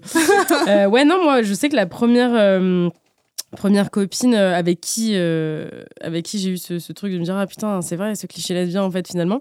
Bah en fait on se parlait sur les réseaux quoi euh, depuis un moment. Et euh, première fois que je l'ai vu c'était euh, post confinement c'était un le deuxième pendant le deuxième confinement enfin bref fallait qu'on soit confiné mais c'était pas le premier. Euh, et en fait euh, bah, j'ai juste débarqué quoi. Je suis allée dans le sud je suis partie la voir pour un week-end. Lol. Je suis restée un mois. Et euh, je suis restée un mois et après c'était que des allers-retours et tout. Euh, et encore non encore là mon ex aussi j'étais tout le temps chez elle vivais ma life euh, Ouais. enfin, voilà mais c'est tout le temps comme ça quoi mais parce que t'es entre enfin t'es entre meufs c'est ta pote elle devient ta enfin dans le devient ta meilleure pote. ça devient ta meilleure amie. Enfin, moi, je sais que mon ex, je faisais tout avec elle, mais j'étais 24 sur... Je ne vivais pas chez moi. Mais vraiment pas du tout. Jamais. J'étais que chez elle, tu vois. Ouais. Et ou inversement. Mais... J'aimerais bien revivre ça, j'en ai marre là. J'ai recommencé à dater les hommes pour je ne sais quelle raison. Je sais pas pourquoi tu fais ça en plus. Parce que, vous savez, je vais vous expliquer pourquoi je On fais est là, on Alors, c'est les- l'instant vénère. Vous voulez l'instant vénère Ouais. Je vois beaucoup euh, de personnes qui écrivent des bouquins, qui, euh, qui parlent sur Instagram, etc., du fait qu'elles ont arrêté de fréquenter les hommes euh, pour les raisons qu'on connaît, bien entendu, à cause de euh, le manque de sécurité, le manque d'empathie, le manque de communication, charge mentale, tout ça, machin. Vous, vous savez pourquoi. Et en fait, tous ces... Enfin, à 99%, ces discours viennent de meufs blanches, ok? Mhm. et, euh, et moi, je suis là, genre, go girl, vis ta meilleure vie, tu vois, je suis contente pour elle, ouais, et tout. Mais en fait, je trouve que on euh, parle pas assez euh, du fait d'être une meuf lesbienne et noire. Ouais. Et que les rapports sont différents. C'est-à-dire qu'à un moment sur Twitter, il y avait une lesbienne qui m'avait engueulée parce que, en fait, euh, hein. parce que, en fait, moi sur Twitter, j'ai un compte Twitter où je parlais beaucoup, j'écrivais des histoires de, de cul euh, euh, que j'avais vécues et c'était principalement avec des hommes et j'écrivais pas avec les meufs parce que je trouvais que les meufs c'était trop intime pour Ouais. que j'en parle. Je sais pas si vous voyez ce que Ouais, je veux dire. Et donc, bien. voilà. Ouais. Et donc, je parlais que des trucs avec des hommes et c'était souvent des, des, des, des histoires un peu cocasses où finalement le mec il s'était un peu foutu de ma gueule et tout le monde rigole, ah, ah la pauvre Naya et tout. Et il y avait une meuf qui m'avait retweeté en disant, euh, non, mais celle-là, elle va continuer à se faire. euh, euh, elle dit qu'elle est bi. Oh mais elle continue les, les- les trucs avec, euh, elle continue des trucs avec des mecs. Mais- je comprends pas. Et en fait, c'était une lesbienne blanche. Et en fait, j'ai dit, mais en fait, vous comprenez pas à quel point les rapports, euh, euh, à quel point trouver Mhm, une mhm, meuf quand t'es une meuf noire, Ouais. tu vis aussi le racisme. En fait, c'est pas un échappatoire, c'est pas une porte qui va te Oui. mener vers un- une solution où il y a où y a rien. C'est-à-dire que autant tu te détaches de toute la misogynie que tu peux rencontrer euh, dans les rapports avec les hommes, le autant j'ai eu en des fait. violences racistes, et, euh, je, je vous jure, beaucoup plus Ouais. douloureuses dans les euh, communautés lesbiennes Ouais. que dans les communautés, euh, enfin qu'avec des hommes, quoi. Et en fait, il y a encore ce problème à résoudre. Et en fait, il faudrait quoi finalement que je que je fréquente que des meufs noires Ouais. pour être totalement libérée du truc sauf Ouais, que horrible. il faut les trouver les meufs noires ça. lesbiennes Euh, bah il y en a bien entendu il y oui, en a et puis même, dans tous les cas, Mais, c'est juste euh, lunaire, en fait. Que mais tu, oui, pas te- que tu t'imposes, le, euh, le, t'enlèves les personnes blanches, t'enlèves les personnes machin, etc. Et du coup, en fait, comme j'ai été hyper déçue, je dis, par les milieux lesbiens, franchement, ça m'a... Parce que, en fait, j'y suis entrée en courant, en me disant, oh, je suis libérée, etc. J'étais tombée sur mon ex qui était une meuf blanche et qui était... euh, la qui est la meilleure personne qui existe au monde. Euh, et du coup, j'étais hyper heureuse. En sortant de cette relation, j'étais là, genre, je vais recommencer exactement la même chose. Sauf que je me suis confrontée à beaucoup de racisme et j'étais là, genre, en fait, j'ai le droit à rien. J'ai le droit à rien. Mm, ouais, et j'étais triste. Et puis de manière générale, euh, moi je le répète, hein, euh, moi je, moi je suis pas du tout en- je me sens pas safe. Enfin, je suis pas, j'ai l'impression de pas faire partie de cette communauté, genre. Pourquoi? J'en parle très souvent, mais euh, parce que euh, moi j'ai vécu plus de la malveillance et, euh, et des mauvaises expériences avec la communauté LGBT. Enfin, je vois pas à quel moment, en tout cas moi, j'ai pas trouvé de bienveillance, tu vois, parce que ça a beaucoup été du, il y a beaucoup de jugements, il y a beaucoup, beaucoup, Ouais, je vois ce beaucoup que tu jugements. Il y a, enfin, c'est, c'est hallucinant. Tu vois, par exemple, là, ce que tu dis sur le fait que t'es bi ou que même qu'à un moment donné, t'as dit que t'aimais les femmes et fi- finalement, ça t'est arrivé de fréquenter un homme. Mais oh là là, Ouais, ce ouais. qu'on te permet de se te Ouais. mettre dans la gueule à chaque fois. Moi, je l'ai vu, hein, je l'ai Mm. vécu, etc. Ouais, il y je a l'ai vu beaucoup chez de des amis. Ouais, ouais, ça c'est incroyable et surtout, et euh, surtout, je trouve que c'est pas un milieu bienveillant. Il y a des gens hyper mal intentionnés qui se permettent parce que euh, on est dans cette communauté, on est safe, on est entre nous, on peut tout se permettre. Non, en fait, tu vois. Ouais. Genre moi, à l'heure actuelle, et, euh, et là j'en parle parce que euh, c'est un sujet qui est grave, grave, grave euh, important pour moi et qui me touche de ouf. Euh, moi, je vais plus en soirée. Hein. Je veux plus. Je veux, T'avais posté une story plus. où tu disais comme Ouais. quoi les gens se permettaient de te Mais toucher. tu sais que c'est que une story hein, que j'ai Ouais. et j'en parle jamais parce que c'est un truc qui me fait chialer, qui souvent. vraiment Ouais. très mal. Je veux, je veux plus aucun lien genre avec la communauté LGBT. hein. Genre quand une meuf elle vient me parler et que je vois qu'elle est trop dans la commune, ça dégage. Mais parce que à chaque fois je me suis fait agresser, je me suis fait, enfin c'est hallucinant genre en mode et hum, Est-ce que c'est un peu lié au fait que t'es un personnage Mm, mm. public ouais aussi c'est aggravé, c'est Ouais, un- une circonstance Ouais. aggravante. Ouais. tu vois, mais euh, les soirées LGBT euh, à Paris, même en général, en fait, enfin les meufs elles, elles pensent que parce qu'elles sont des meufs, elles peuvent se permettre, ouais mais on est entre meufs. Mais en fait, c'est pas parce qu'on est entre Non. meufs que tu peux venir me toucher le cul, que tu Non. peux venir me Ouais. m'attraper. Et c'est que ça dans les soirées queer. Franchement, c'est hallucinant le Mhm. taux d'agression, de viol, de trucs, euh, parce que euh, tu penses que t'es une femme, tu peux te permettre, ou même les mecs, hein, mais même les mecs, hein, même les gays ou quand Ah, je vais en soirée gays, LGBT. Ah oui, euh, ils pensent que ouais ils peuvent venir ils te Bah oui, touchent ils peuvent etc te toucher ouais mais parce ma qu'ils sont pas chérie hétéros. et ça va mais non mais C'est exactement la même chose Comme voilà ils- tu vois Comme ils sont pas hétéros, ils peuvent se toucher. et, Non, mais clairement, tu dans vois, la, communauté. Ouais, Mm. pardon. j'ai plus peur, je, termine juste sur ça, j'ai j'ai plus peur d'aller en soirée euh, LGBT qu'en soirée avec des hétéros. Enfin, j'ai plus peur des lesbiennes que des. Enfin, pas que des hommes, parce que bon, voilà, c'est tous tous les jours dans la rue, machin. Mais en soirée, je vais plus être inquiétée par les lesbiennes qui vont être autour de moi euh, que, euh, que des mecs, tu vois. Et c'est hallucinant, parce qu'au final, là, maintenant, tu vois, mes potes. euh, ils sortent en soirée sans moi, ils font toutes leurs soirées sans moi, ils vont à plein de soirées, euh, parce qu'ils vont que à des soirées LGBT pratiquement, et je n'y vais pas, parce qu'à chaque fois, on me touche, mais on me touche le cul, on me touche les seins, on m'attrape par la hanche, on m'a- il y a une Ouais. meuf qui m'attrape par le cou. Mais- Ouais, t'es va mon pas. fantasme et machin. Mais ça va pas ou quoi Mais je trouve qu'à partir Moi, du moment où tu te dis euh, si t'étais un mec cis, ça passerait pas, je crois que Ouais. tu vois, il y a aussi une, une Ah oui, tolérance qui s'inverse. T'as pas à être plus tolérant envers euh, n'importe quelle personne qui dépasse euh, les limites. Mais ça fait trop chier en fait que. C'est horrible. Mais dans nos communautés, on a encore beaucoup de boulot à faire sur le racisme, sur la biphobie Mhm. et sur Et même la misogynie. Ouais. Ouais, je suis bien d'accord. C'est-à-dire que dans, dans la communauté lesbienne, on parle notamment de femmephobie. C'est le fait de décrédibiliser et de, euh, et de considérer moins lesbiennes toutes les lesbiennes qui vont jouer certains codes de féminité. Notamment, moi, une des seules raisons pour laquelle je me prends des méchants commentaires sur Internet, c'est parce que j'ai des ongles longs. Après, ça fait les- peur, hein. Non, mais les lesbiennes, elles me bâchent sur ça. Ouais, non, mais c'est Bah, n'importe quoi. Mais il y a plus important au pire. Enfin, et puis au pire des cas, c'était pratique, c'était Et puis, préférence. surtout, Enfin, j'ai pas proposé de les mettre dans leur. Bah voilà, c'est ça. et- Enfin, Ah, c'est parce que t'as pas les fameux deux doigts? Enfin... ah non, je demande parce que, parce que Non, je sais parce que... que, c'est féminin. Si tu veux. Ah, euh, d'accord, c'est juste parce que c'est féminin. C'est Oui, c'est parce Et pas que que t'as pas les deux doigts sans ongles. Non, c'est parce que c'est féminin. si tu veux, genre, un- entre Léo et moi, il y, a des- il y a des moments où on est habillé de façon à ce qu'on va identifier que je suis plus la féminine du couple, ce qui est faux dans Ouais. notre façon de nous vivre. Mais euh, ça, arrive, ça arrive à l'appel que dans des contextes avec des lesbiennes, hein. c'est Léo qu'on appelle pour faire tous les trucs qui consistent de porter des choses, réparer des machins, alors que c'est moi qui bricole chez nous. Ouais. C'est moi qui sais ce que c'est une clé de 12. Genre, je sais aussi. Euh, ouais, et merci Anissa pour ça. Et du coup, je vais enlever la soirée queer que j'avais prévue pour Hotline. Ah ouais, pour moi, moi j'irais pas, mais euh, Ah, ah, ah. sauf si c'est la P3, je veux bien y aller. Ah, ah oui, euh, à la P3, on dit oui. euh, La P3, on dit oui. Pourtant, c'est très lesbienne, la P3, Ouais, mais très euh, communauté queer. Hein. franchement, je voulais absolument pas. C'était la petite anecdote. Je voulais absolument pas y aller. Je voulais absolument pas. J'étais hyper, hyper, hyper, hyper fâchée. Et, et des copines à moi voulaient grave qu'on y aille. Et puis finalement, par hasard, j'ai rencontré.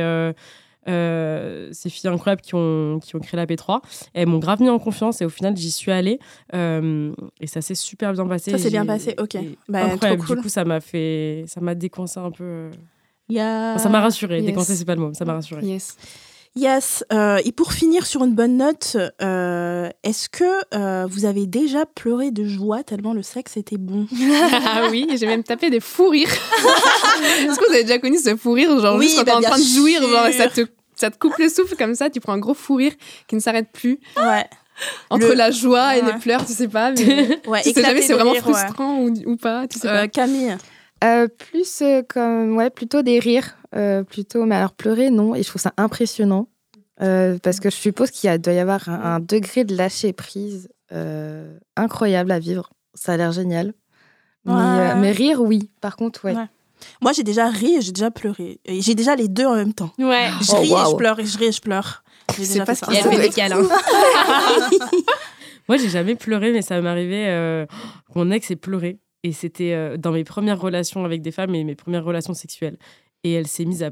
En fait, elle- elle- je- enfin, je finis. euh, je- je sais- Qu'est-ce qu'on faisait? C'était euh, un cuni. Et en gros, euh, bref, je termine et tout. Elle vient, machin. Et. Euh, et après, je vois, elle essuie ses larmes et tout. Et en fait. euh, Ah non, en fait, elle avait. Ah ouais, c'est ça, ça m'a fait flipper. En fait, elle avait sa tête dans le coussin. Genre son visage euh, Hmm. dans le coussin. Et euh, une fois, bref, euh, elle joue, etc., machin. euh, on termine. Et je vois, elle garde sa tête dans le coussin. Donc au bout d'un moment, en fait, Ça y est, elle est morte. et en fait, bref, et je lui dis, mais ça va Et j'entends genre. Oh. Et en plus, moi, j'ai fait trop attention. J'étais en mode, oh mon dieu, mais tout va bien et tout, je t'ai fait mal, machin. Elle me dit, euh, elle me dit mais non, mais c'était tellement bien. Elle me dit, je suis en train de chialer là. Et, dit, euh, et- et moi, j'étais hyper choquée parce que bah, maintenant, enfin, ça fait longtemps que je fréquente des femmes et tout, mais au tout début, Ouais, ça moi, doit je, pensais même pas impressionnant que- je pensais même pas. Enfin, même moi, je me connaissais pas moi-même. Je savais même pas qu'on pouvait pleurer euh, Ouais, de, ouais. de, De plaisir, satisfaction, quoi. de plaisir Ouais. et tout, quoi. Et après, elle m'a dit, c'est la première fois de ma vie que ça m'arrive et tout, je suis choquée. Enfin, du coup, t'es- c'était drôle, t'es en mode découverte, en mode putain, on peut chialer. Anissa, trop bon coup. T'as dû je sais pas, mais en bomber tout dans cas, la rue, une- là, t'as dû... Ouais, franchement, après, elle m'a mis une confiance en moi. elle a dû... Quand elle demandait de l'argent à la banque, on lui donnait pas. Vous savez qui je suis, moi? Vous savez Pleurer qui je les suis? femmes de plaisir. Pleurer les meufs, moi, au lit, vous savez je suis morte. Euh, ouais, pleurer, ça fait du bien. J'adore pleurer, c'est que vraiment, c'est... t'as l'impression vraiment que c'est un Relâche contrôlé tout. et que c'est ton corps qui fait quelque chose sans que tu le demandes. Et je trouve ça hyper beau. Et alors, qu'est-ce que j'ai chialé moi? Oh là là, mais vraiment. T'as la larme facile. Ah ouais, non, mais c'est parce que je suis pas sensible et du coup, Ouais, euh, quand le sexe était bien, quand le sexe était. Surtout quand il y avait une espèce de fusion et de communication entre moi et mon, ma partenaire, eh ben, après, à la fin, ça lâchait tout. Après l'orgasme, euh, j'étais en mode, je chialais, quoi. Et en fait, comme c'était à chaque fois avec des, des, des, des, personnes qui étaient hyper euh, adorables et tout, ça me ramenait à manger et tout. Moi, c'est mon Oh. langage de l'amour, c'est la nourriture. Ah. Quand on m'apporte à manger, je suis heureuse. Est-ce que t'es taureau? Je suis bélier presque. Ah, c'est ta saison là. Ouais, bah, j'ai vu qu'on était en lune en bélier. Et du coup, je vois plein de gens qui disent que les, euh, du coup, les béliers, pendant la lune en bélier, doivent faire toutes leurs actions maintenant parce que c'est là que ça a le plus de chances de marcher. Et j'étais Ah, en mode, ah, c'est ah. c'est quoi ah, ah, ah oui ou ah non? Ah, ah oui, oui, oui, allez, go. Et du coup, je suis en mode, tout ce que je, je refuse de tenter, genre déclarer des trucs à mes crushs et tout. J'ai dit, je vais le moment. tous les faire là cette semaine. Je vais tout déclarer. Je vais envoyer des DM et tout, euh, parce que c'est une lune en bélier, les amis. Euh, on va passer à la seconde partie. C'est le moment où on s'occupe de vous. On vous prend au téléphone. Euh, je vous rappelle le numéro, c'est le 07 88 05 64 84. Vous pouvez nous laisser un petit message vocal pour passer dans cette deuxième partie. Ou vous pouvez nous laisser un petit message si vous voulez passer en direct avec nous. On commence avec le premier audio, c'est Agnès. Bonjour les filles, je vous fais un petit vocal aujourd'hui pour vous dire que vous êtes trop géniales et que j'aime trop votre podcast et toutes les variétés d'expériences que vous racontez et tous ces petits conseils aussi et vous me faites trop rire. Et moi je vous laisse un vocal aujourd'hui par rapport à ma relation actuelle. Donc je suis en couple depuis deux ans avec une fille. On s'aime trop, il n'y a pas de souci, c'est pas notre première relation non plus, Euh, enfin notre première relation homo non plus. Et ça se passe hyper bien, sauf que en ce moment, d'un point de vue sexuel, bah, c'est le néant complet. Il y a, y a vraiment euh, plus du tout quoi que ce soit de sexuel. On, se fait des bisous et tout, mais c'est hyper chaste. Et euh, moi, je suis quelqu'un à la base qui aime vraiment beaucoup bah, la partie sexe et j'ai plein de plein d'envies, d'accessoires, de machins et, tout. Et là, et là, je suis un peu frustrée en sachant que c'est un peu ma faute aussi parce que enfin, ma faute. En gros, euh, l'année dernière, j'avais fait une grosse grosse dépression et ça allait pas du tout et du coup, euh, j'ai fait entre autres plusieurs crises d'angoisse pendant qu'on faisait l'amour. On en avait parlé après, on avait débriefé et tout. Et là, je vais mieux. Et du coup, le désir est revenu, sauf que, euh, bah, je sais pas, j'ai l'impression que on n'a plus un couple centré sur ça. Et je sais pas comment faire revenir ça. Et, et enfin voilà, c'est un peu compliqué. Elle, elle est, elle- bon, mis à part le fait que je l'aime trop, elle est, elle est géniale, mais elle est euh, assez introvertie et surtout très très pudique. Et j'ai pas envie de la brusquer, j'ai envie de, que, enfin, que les choses viennent aussi tout doucement d'elle. Moi, j'essaie de remettre un peu des petits bisous, des petites, des petites caresses, enfin, des, pas des, des trucs mignons, quoi, mais, euh, mais voilà, ça reste toujours juste mignon et chaste. Et ça me frustre. Est-ce que vous avez des conseils ou pas de comment faire? Voilà, euh, et gros bisous à vous. Merci beaucoup Agnès pour ton message. Je ne vais pas demander à Anissa parce qu'elle va dire pourquoi toujours moi. Donc je vais demander à Camille ce qu'elle en pense. Euh, bah, moi, j'en pense que j'ai tendance quelquefois aussi à un moment donné dans, un, dans mes relations, que ce soit avec homme ou femme, où à un moment donné, moi, j'ai personnellement, j'ai ce plat en fait où la relation, euh, bah, je vais la vivre de manière plutôt platonique, Mhm. un peu bah, chaste comme elle dit. Et euh, ça m'a porté défaut. C'est-à-dire?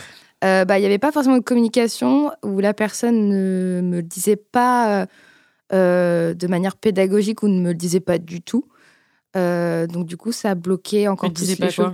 Bah, Ça me disait pas que euh, bah, ça lui manque, Ah oui, qu'elle, enfin voilà, tu vois, de me faire comprendre. Parce que moi, c'est vrai qu'en fait, je me rendais pas compte. Je vivais la Ouais. relation euh, malgré tout très bien comme ça. En fait, ça me manquait pas spécialement. Mais c'était des- du coup c'était influencé par quoi ces périodes plus platoniques pour toi Euh, mental. D'accord. C'est vraiment euh, mental en fait où euh, je devais être dans un moment aussi Mhm. creux dans ma Mhm, tête et du coup ça prenait je pense beaucoup de place sur mes envies, sur mes désirs et, et je pense que ouais c'est important d'en parler mais sans faire culpabiliser ça c'est sûr parce Ouais. que sinon ça bloque encore plus. Toi t'aurais aimé qu'on t'en parle en tout cas au moment où c'est arrivé. Ouais, et Ouais. ouais. me dire les choses simplement, Ouais. sans se mettre la pression, parce que je pense que les personnes ont tout de suite peur de mettre la pression à l'autre Mhm. en Mhm. lui disant bah écoute, ça me manque et autres. Non, c'est un fait, faut juste le dire euh, d'une manière très naturelle, même, je sais pas, en train de, pendant que tu es en train de manger avec ou faire une activité. euh, parler du sujet simplement parce que c'est enfin, c'est quand même quelque chose qui... Il faut pas le fameux. euh, il faut qu'on parle Ouais, en ah non, SMS non. pendant Non. que la personne est au travail. Ah non, ça surtout pas. Ce soir, il faut qu'on parle. Euh, Ce soir, il faut qu'on baise. Je sais pas, ouais, c'est d'apporter ça, les, les choses peut-être. avec- Je pense que le, le jeu, c'est quelque chose qui Avec doit... légèreté. Ouais, voilà, Ouais. ça, c'est quelque chose qui doit quand même amener, même, je sais pas, euh, prendre une douche ensemble, proposer de savonner l'autre, je sais pas, apporter la chose. savonner manière- Ah, t'aimes bien savonner je t'appelais la savonneuse. Moi, il faut pas me donner des, des détails comme ça. Parce qu'après, ça vous quitte jamais. Dans tous les épisodes, je vous appelle euh, avec un nom. Ce sera la savonneuse. Euh, ouais, je sais pas, c'est d'apporter des choses comme ça, en fait, où il y a du contact, mais sans mettre la pression à l'autre. Ouais. Vraiment qui. euh, Ok. Euh, Léo, qu'est-ce que t'en penses? Moi, j'en pense plein de choses. Ok. non, je trouve qu'il y a beaucoup, beaucoup de choses à dire sur ce sujet-là. Déjà, effectivement, ben de, enfin, que ce soit là, euh, il y, a- il y a beaucoup de différences de libido. Nous, on en fait souvent des sujets sur Insta euh, parce que c'est difficile à gérer, euh, et d'un côté et d'un autre, parce que la communication, elle est difficile de dire à quelqu'un, Mm. j'ai pas envie euh, d'avoir de relations sexuelles, mais euh, tu n'y es pour rien. Des fois, on dit, je n'ai pas envie, euh, genre, j'ai pas envie ce soir et tout, mais c'est difficile aussi de savoir rassurer l'autre et de lui dire, ben, mais c'est pas, c'est pas c'est pas toi, genre euh, je suis- je suis stressée par rapport au travail, j'ai ça en tête. Enfin, il y a énormément de facteurs qui font que euh, bah, la sexualité, ça fluctue énormément. Et du coup, qu'il y a un espèce de, de creux au bout de deux ans, euh, enfin, c'est pas définitif non plus. Ouais. Et dans ce que dit Agnès aussi, c'est que elle a eu elle une période une période de down et tout. Et quand tu prends aussi, quand tu te, euh, quand tu prends des médicaments, des fois ta libido, elle, elle, en, elle en pâtit aussi. Et il y a peut-être aussi une peur de la part de, de sa partenaire de euh, est-ce que je vais pas la brusquer et Ouais. tout. euh, euh, et c'est tout con, mais ouais, en parler, arriver à, à- à parler de ce sujet-là en toute légèreté et à la fois euh, savoir rassurer l'autre aussi, c'est c'est vachement important. Mais là, ouais, j'ai l'impression que, que sa partenaire a, a un peu peur et donc euh, euh, le fait qu'elle arrive, tu vois, à lui, à lui dire ce qu'elle nous dit là euh, avec, avec ce vocal, si elle arrive à en parler comme ça, de cette manière-là à sa, à sa copine, ça se trouve, ça fera changer les choses. Et ensuite, dans tous les cas, les relations sexuelles, en fonction des années que tu passes avec euh, une ou un partenaire euh, de manière exclusive, bah, ça évolue aussi beaucoup. Et, euh, et il peut y avoir des rituels qui se créent aussi, c'est-à-dire euh, des fois la relation sexuelle c'est pas juste euh, spontané. Mm. Tu peux la prévoir, tu peux dire ok euh, samedi est-ce que ça te dit pas euh, si t'es dans le mood on se fait une petite soirée et tout, on, on crée un rituel ensemble, on entre dans un jeu de séduction même si c'est pas toujours spontané. Ce qui fait que des fois tu peux dire ok ce soir je sors un peu de ma zone de confort. Certes, j'ai bien mangé le resto, j'adore, mais je veux bien, je veux bien essayer de faire ce rituel avec toi Ouais. si je suis dans le mood et euh, créer des petits scénarios, créer des attentes, un, un bain, euh, de la mousse euh, euh, et voir et voir où ça où ça les mène. Il y a plein de manières de créer Ouais. une intimité. Et c'est cool aussi que bah, la sexualité ne soit pas au centre du couple, c'est pas le c'est pas le ciment du couple. Et Ouais. pour autant, euh, c'est quand même des moments euh, de connexion, de fusion. Sûre. chips. Arrête, je peux plus parler si tu me dis ça. Allez. Oh non, Anissa prend la relève. non, c'était hyper intéressant. Mais, mais ouais, dans l'intimité, euh, voilà, c'est pas, le, c'est pas le ciment du couple et pour autant, c'est des moments de fusion et donc c'est important de euh, savoir en parler, de savoir euh, évaluer aussi ses, ses besoins et puis ses envies surtout. Merci, c'était hyper complet. Waouh On a l'impression que euh, Ça m'a tu es envie de psy une depuis 15 ans et que tu as ton, ton cabinet de psy. euh, Un jour Bah, peut-être. c'est un, mais- un peu son métier de C'est un parler de peu, ouais, c'est un peu mon métier. Et, en fait, ce qui- qu'il y a, c'est que cette question de, de libido qui Ouais. est li- liée à plein de facteurs, elle, elle revient hyper souvent dans la communauté. Et elle est source de grandes souffrances, parce que déjà, des, Mm. des fois, les gens nous confient des choses qu'ils n'arrivent pas à confier à leur euh, partenaire. Et c'est Oui. très, très difficile de briser ce, ce, cette espèce de tabou qu'il y a autour de la su- sexualité. Et d'un côté, de j'ai vraiment envie de sexe et tout, parce que c'est physique, euh, euh, j'en ai fortement envie. Et de l'autre côté, aussi difficile de euh, j'en ai pas envie, et ça peut être lié à toi, mais ça peut aussi ne pas du tout être lié à toi. Et de savoir Ouais. expliquer ça assez simplement, euh, c'est super difficile. Yes, merci. Lou, qu'est-ce que t'en penses? Euh, moi, j'ai envie de compléter ce que vient de dire Léo avec euh, deux, trois trucs. Effectivement, euh, je pense que là, Agnès et sa copine sont passées dans un, dans une, ont, ont passé leur relation dans quelque chose qui n'est plus sexuel. C'est ce qu'elle nous disait au, dans le vocal. Et, euh, et du coup, quand tu passes sur, ce, sur cette espèce de terrain où tu es un peu euh, meilleur pote et tu Mm. prends soin l'une de l'autre, c'est super dur de réinsuffler quelque chose de sexuel et de tension. Oui. Parce que quand tu es super à l'aise avec quelqu'un et que tu es dans le care, il n'y a pas la tension qui permet d'avoir euh, le côté sexuel. Mm. Et du coup, euh, je pense que déjà, effectivement, le fait d'en parler, ça peut vachement aider. Et peut-être de passer par justement créer de l'intimité sans qu'il y ait forcément l'attente de la relation, notamment avec tout ce qu'on appelle le slow sex. Donc, c'est-à-dire juste euh, décider, bah, ce soir, on se fait des massages. Ou ce soir, euh, on, se prend dans, on se met peau contre peau, on se prend dans les bras, on écoute nos respirations. Et ça permet en fait de reconnecter les corps et de rentrer dans une, de nouveau dans une intimité qui n'est plus une intimité de tu es en dépression, je t'aide, mais qui est une intimité de corps. Et ça, ça peut, je pense, euh, repermettre de recréer ce, ce lien un peu sexuel entre deux personnes. Et, euh, et effectivement, il y a des gens dont le désir est euh, spontané qui vont d'un coup avoir euh, envie de sexe, comme euh, ce que euh, vit Agnès là, qui, a envie de sexe. Et il y a des gens qui vont avoir un, dé- un désir qui est réactif. Donc, il va falloir euh, venir titiller, remonter, mettre, ouais. en, mettre en, en condition. Et il y a des gens, mais comme ce que tu disais, il y a des gens qui, euh, bah, des fois, oublient totalement euh, que, ça, que ça veut faire pas. Enfin, oublient leur envie de sexe, oublient le- la sexualité dans un couple. Et c'est pas forcément que c'est fini, c'est juste que il faut retitiller ce, ce désir-là. Enfin, il faut. Si on veut, ça Mhm. se retitille. Et puis, euh, et puis voilà, et puis peut-être aborder le sujet, euh, peut-être juste parler de cul. Genre aborder le sujet en, ben, je- en lisant le Kama Sutra. Non, mais tu vois, À tout hasard. à tout hasard.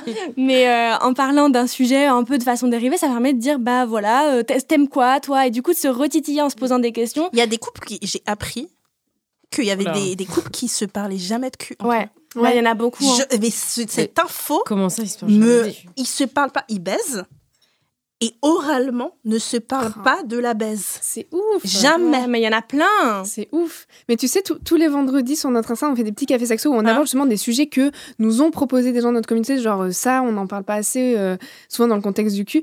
Et euh, souvent, du coup, après, il y a des personnes qui viennent nous voir et disent On attend trop le vendredi et on débriefe toujours de ce sujet-là après avec mon ou ma partenaire. Et même avec Lou, des fois, ça nous, ça nous mène à des Ouais. discussions alors qu'on a l'impression de se connaître par cœur. Ouais. Mais en fait, euh, ouais, le fait de, de, de, de popper des fois des sujets qui sont assez précis, Mm. ça peut amener à une discussion plus large et tout, à juste se dire, OK, on va parler de ça précisément, même si j'ai l'impression que je te, conna- que je te Ouais. connais.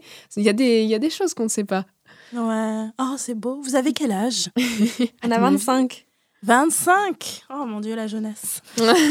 Anissa, qu'est-ce que tu penses? Euh, je suis tout à fait d'accord avec, euh, avec euh, ce qu'elles ont dit, euh, toutes les trois. Je, je pense que je peux pas ajouter quelque chose parce que c'était vraiment hyper complet. Et, euh, et, euh, et non, moi, je pensais au fait que, ouais, que c'était pas le, pas le plus important, mais aussi il y a des gens qui ont pas la même. euh, qui placent pas le sexe avec la même Ouais. priorité, si on peut Ouais. dire ça comme ça. Et je pense que ça peut être compliqué quand toi, pour toi, le sexe c'est hyper important. Moi, je sais que c'est quelque chose pour moi, euh, c'est grave important.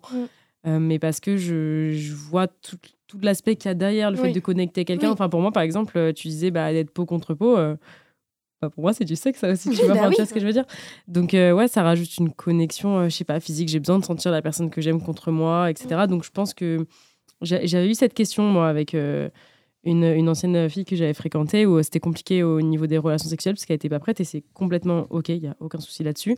Euh, mais c'était même l'intimité qui n'était pas. Oui. Il y avait vraiment pas d'intimité dans la relation. Et je lui ai expliqué que l'intimité, ça ne passe pas que par du sexe. C'est pas ça, l'intimité, c'est.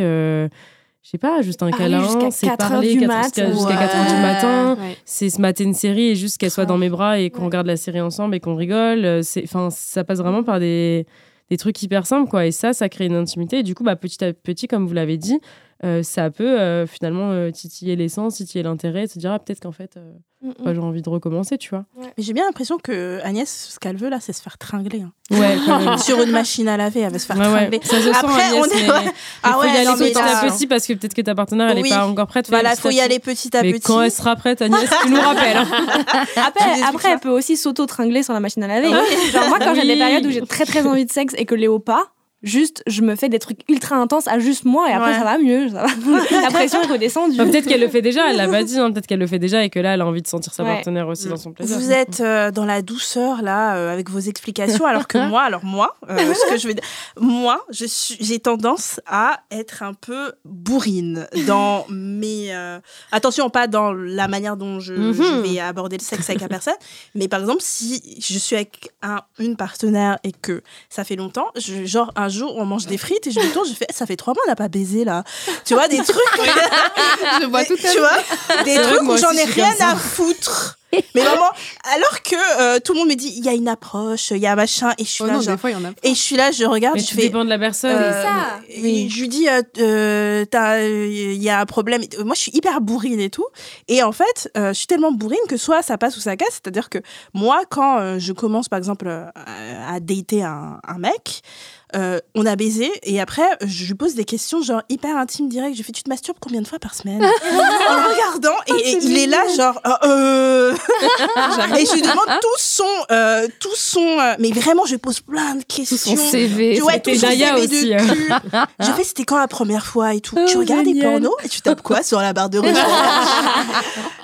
Et, on est, et, et soit, ça, soit ça passe où la personne me trouve hyper amusante et se dit, waouh, trop bien Ouais. et cool. Ouais. Soit j'ai une, per- ouais, soit j'ai une personne qui est là, genre. euh, en fait, les filles, normalement, ça, paye des- ça pète des paillettes, ça parle pas de cul. Oh là là. J'ai eu un mec euh, Ah bah, ça qui, tombe mal, euh, bah, j'ai eu un mec qui était un peu. euh, ça se voit qu'il était un peu choqué par ça. Et je lui disais, bah, tu parlais pas de, de sexe avec euh, tes ex. Et il disait bah, qu'il était resté 10 ans avec une personne. Donc ça a pris la, Wow. la plupart de, de, ce- de son temps de relation. quoi.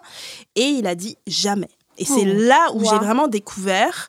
Et je dis, mais c'est-à-dire jamais. mais- im- imaginons, pendant le sexe, il se passe quelque chose. Pas de débrief.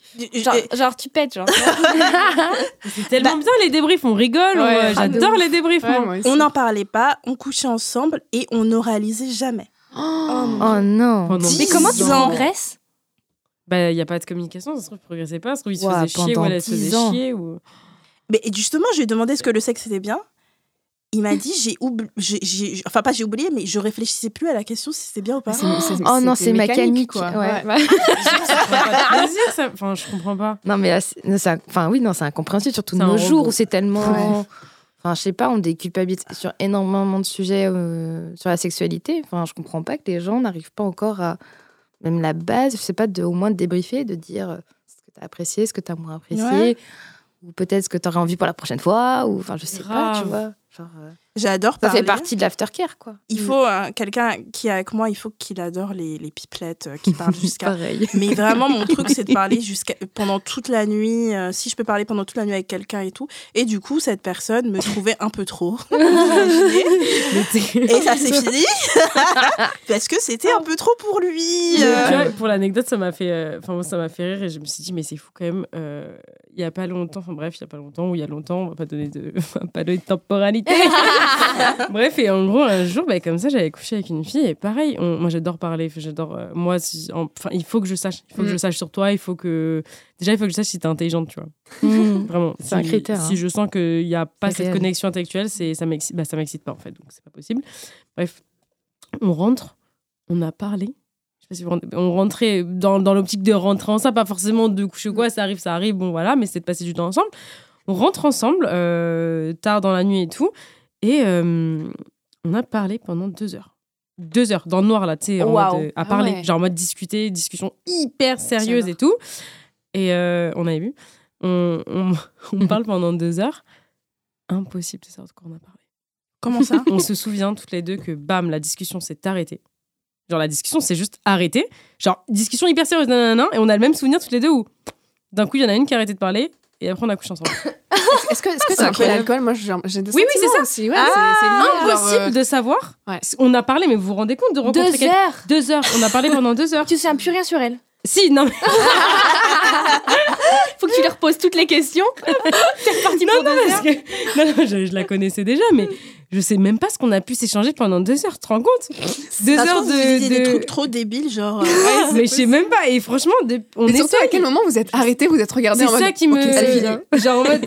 Allez, on Terminé, maintenant faut baiser. Je suis sûre et certaine Je que c'est une conversation du genre euh, c'est le bonobo, le chimpanzé qui a une queue, tu vois. C'est un truc C'est une conversation. qui n'a aucun de- sens. C'était hyper sérieux, mais après. euh, Il y a que vraiment, il y en a une de nous qui a dit stop, là, on te la ta gueule. Impossible. Moi, j'adore les longues conversations. Alors, je pense que j'ai le Moi record aussi, de France. ça. Oh, non, avec un, un ex, on a commencé à parler à 20h, ok? On s'est appelé à 20h. C'était à l'époque, c'était euh, un de mes premiers ex, c'était à l'époque en plus où il y avait des forfaits. Je suis si vieille Non, Il y mais avait on a connu des forfaits. crédits. hein, Bah aussi. ouais. Quand Et même, du mais coup, on avait, on avait un forfait, on avait réussi à pécho un forfait illimité, ce qui était Ouais. Rarissime à l'époque. Et on avait parlé de 20h, ok? Mhm. À 8h du matin le lendemain. Waouh. Ouais, J'ai jamais dépassé ce Ah non, record. hein. non plus. Jamais. Ah non, moi j'ai fait du 20 Avec heures, des pauses 5 heures, mais pipi, 8 ouais, heures, euh, 8 heures, c'est le début de la journée. Et du coup, j'avais dormi toute la journée. Et ma mère qui me demande pourquoi t'as dormi toute la journée? Et j'étais là, genre, Oh, j'ai fait mes devoirs toute la nuit. Trop Et mignonne. c'est passé. mes devoirs de fac toute la nuit. Alors que, bon, euh, j'ai parlé. euh, et c'était euh, vraiment hyper cool. Et c'est pour ça qu'on s'est, on est restés ensemble des années. Parce que même après des années, on avait toujours des choses à se dire. Ouais. On ça, se c'est un découvrait, ouais. Il n'y avait important. jamais d'ennui. Au bout de Ouais. des années, des fois, euh, il me disait des trucs et j'étais surprise. Et je me disais, mais comment t'arrives à me surprendre après des années Euh, C'était euh, vraiment la Ça, folie. c'est une belle relation. Ouais, c'est ça, c'est ça. Je pense que c'est la base de. Ouais, c'est quand t'arrives à être meilleure amie euh, avec ta ou ton partenaire. Ouais.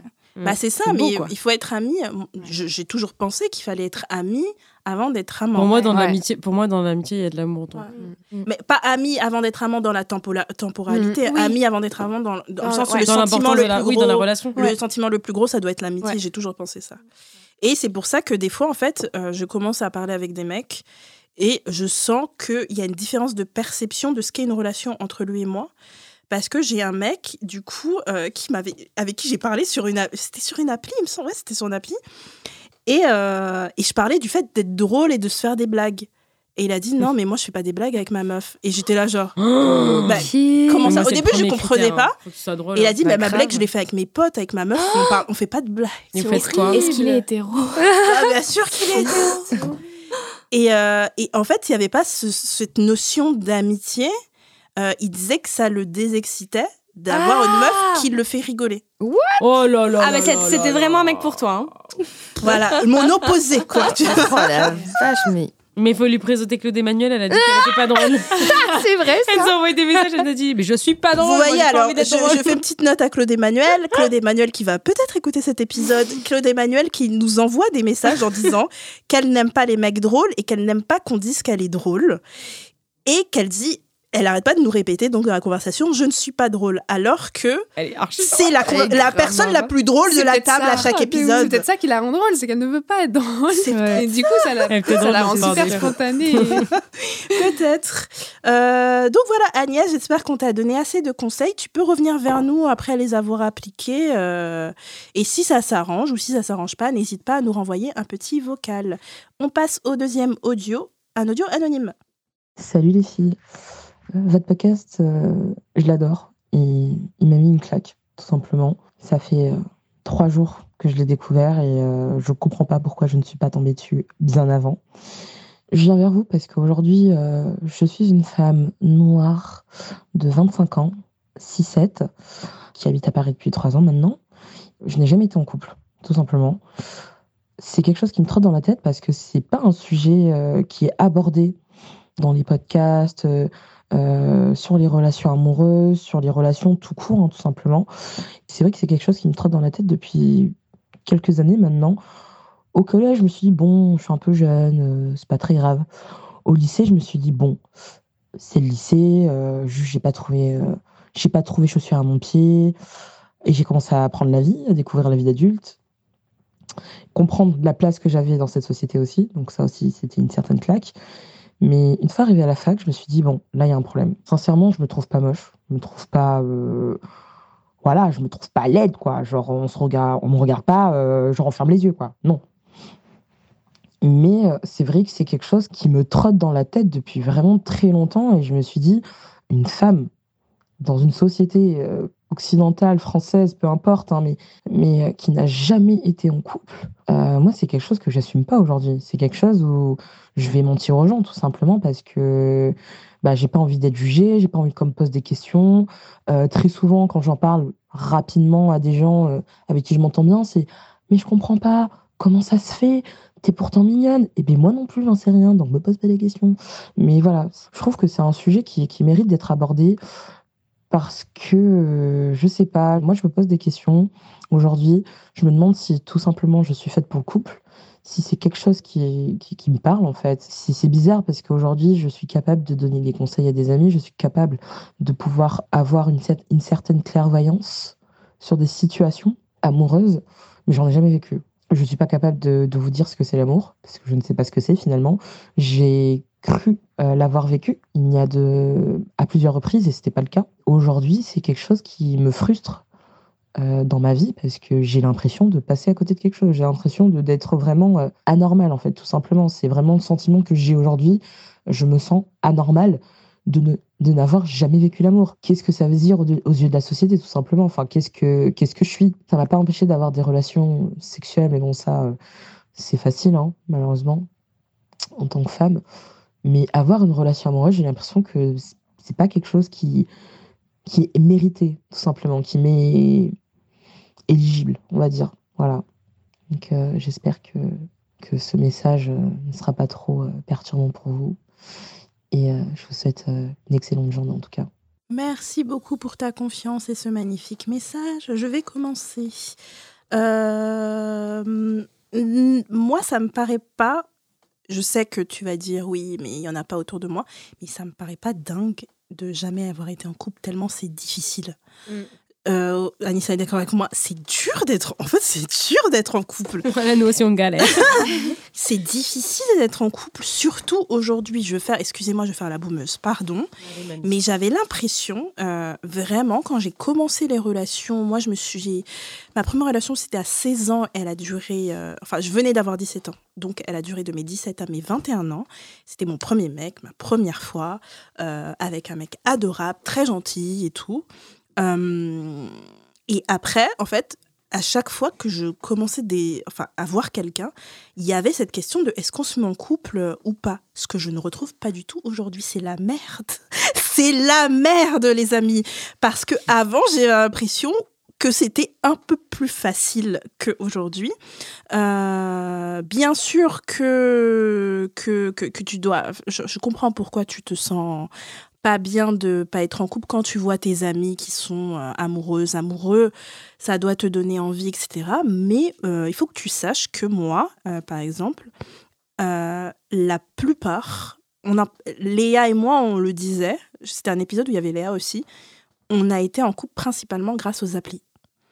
Euh, et il y a plein de gens qui disent c'est pas naturel, les applis c'est pour le cul. Ouais, mais euh, dans notre génération, machin, notre génération et dans notre temps, c'est compliqué de rencontrer quelqu'un aussi. moi, je rencontre personne Mm. à l'extérieur du fait que, en fait, j'étais euh, journaliste. euh, bon, j'avoue, j'ai bossé dans des boîtes, boîtes généralistes, mais euh, principalement, mes écrits sont sur le féminisme. Du coup, en fait, je côtoie que des femmes hétérosexuelles, euh, quelques femmes lesbiennes de temps en temps, mais elles sont en couple depuis 10 ans avec leur meuf, en général, Euh, mais euh, principalement des meufs hétéros et jamais de mecs, jamais de lesbiennes libres.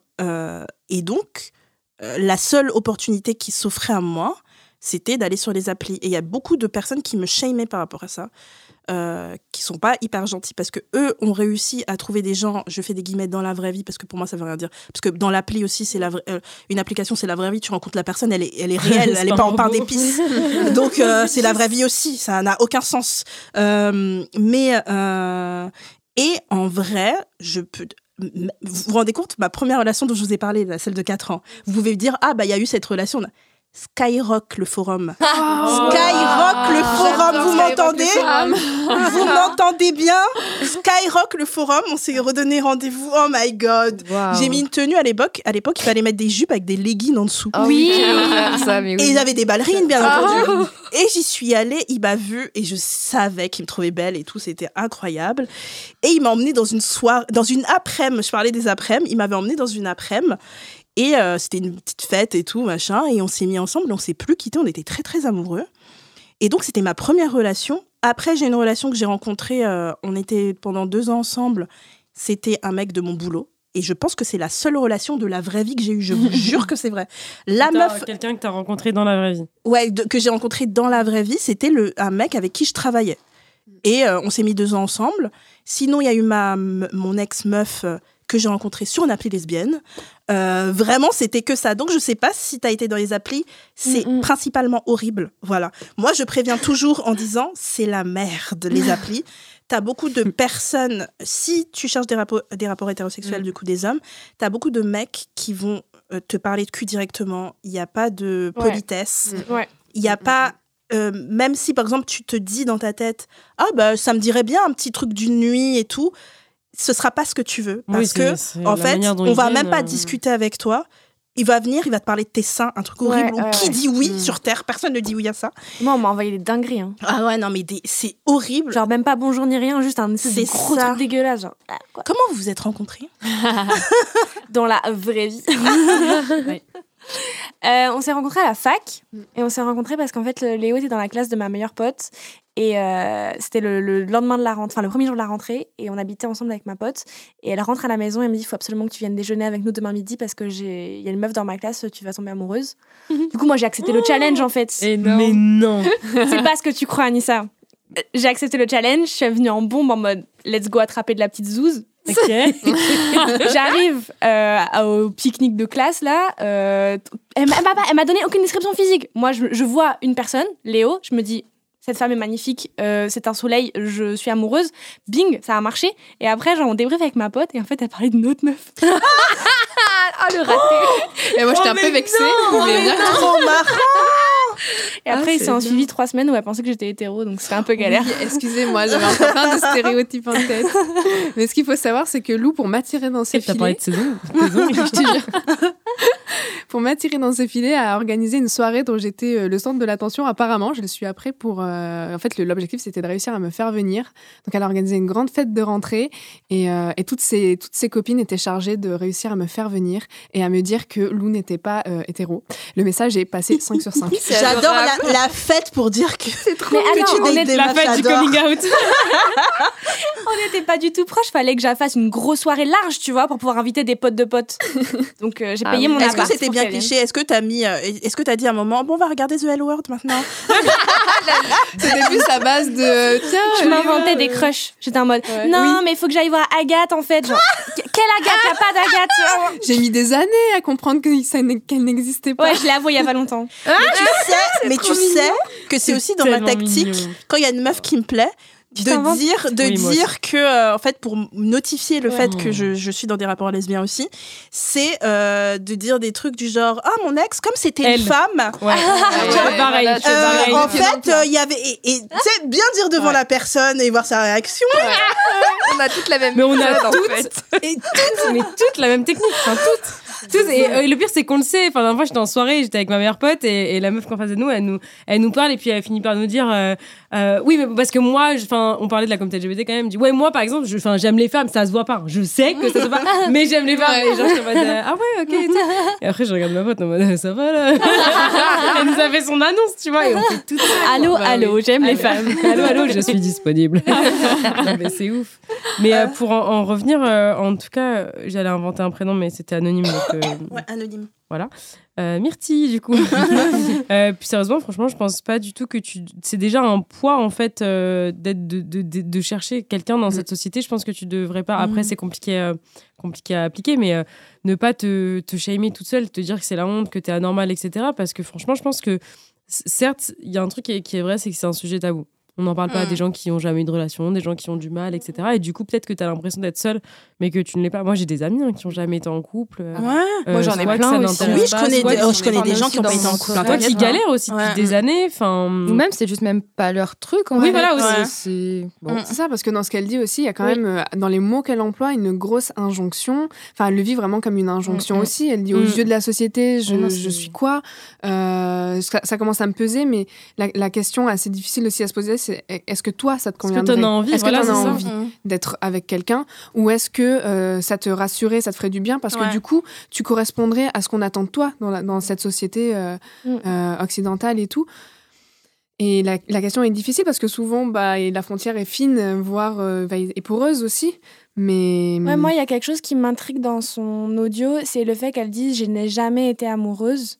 Mm. Du coup, et, et elle dit un truc du genre euh, J'ai pas l'impression que ce soit pour moi ou quelque chose comme ah ça. oui, ça m'a fait ça. Euh, ben, C'est-à-dire que, je la- enfin, je- moi, la question que j'ai envie de lui poser, c'est est-ce que tu as envie d'être en couple pour être en couple ou est-ce que tu as envie de tomber amoureuse? Euh, Est-ce que c'est l'amour qui t'attire ou est-ce que le fait d'être en couple? Parce que après, il y a aussi peut-être la question du spectre de la sexualité. Mm. A sexualité, pas la Oui. sexualité. Euh, Il y a des gens qui ne et, de l'aromantisme, il y a des gens qui ne peuvent pas tomber, enfin qui ne tombent pas amoureux, c'est pas pour eux et qui et qui après il y a des gens qui ont du désir sexuel et qui ne tombent pas amoureux. Oui, mais elle, elle a, l'air d'avoir envie de tomber Ouais. amoureuse, je trouve. Oui, quand elle a dit a dit j'ai envie d'être en couple, mais elle a pas. Elle dit je sais pas ce que c'est l'amour, je comprends pas, j'ai jamais ressenti ça. Tu vois parce que Ah. moi mes potes qui Mm. sont pas en couple, ils ont des crushs tous les 5 minutes sur des gens, tu vois. Oui, c'est Mm. vrai, c'est vrai. Du coup, je me pose la question. It's me, j'ai des crushs toutes les 5 minutes. J'ai des crushs toutes les 5 minutes. Vraiment, oh là là. Euh, Qu'est-ce que t'en penses, Camille? Euh, bah, je rejoins beaucoup les filles sur euh, tout ce qui a pu être déjà dit. Et c'est vrai que j'ai aussi bah, quelqu'un dans mon entourage qui est dans ce questionnement-là, D'accord. qui même se positionne justement sur son type de, bah, de sexualité. Elle a un peu de mal à se fixer dans le, dans le spectre parce que je pense qu'il y a quand même euh, la pression aussi familiale euh, de la société.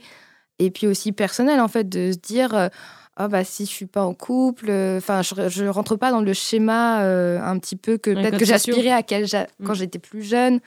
Et peut-être aussi l'envie parce que quand tu vois des gens un peu roucoulés euh, tout gnangnan euh, Ouais. tout mignon tu te dis ah ça a l'air sympa quand même là-bas donc ouais je pense que c'est c'est quelque chose qui, qui est réel et il faut pas en culpabiliser. Et moi, je pars toujours du principe, je suis quelqu'un d'assez optimiste, où je me dis, de toute façon, les choses, elles arriveront quand il y aura la meilleure opportunité. Et euh, je pars du principe que tout le monde a cette opportunité. Après, il faut pas avoir peur de la saisir.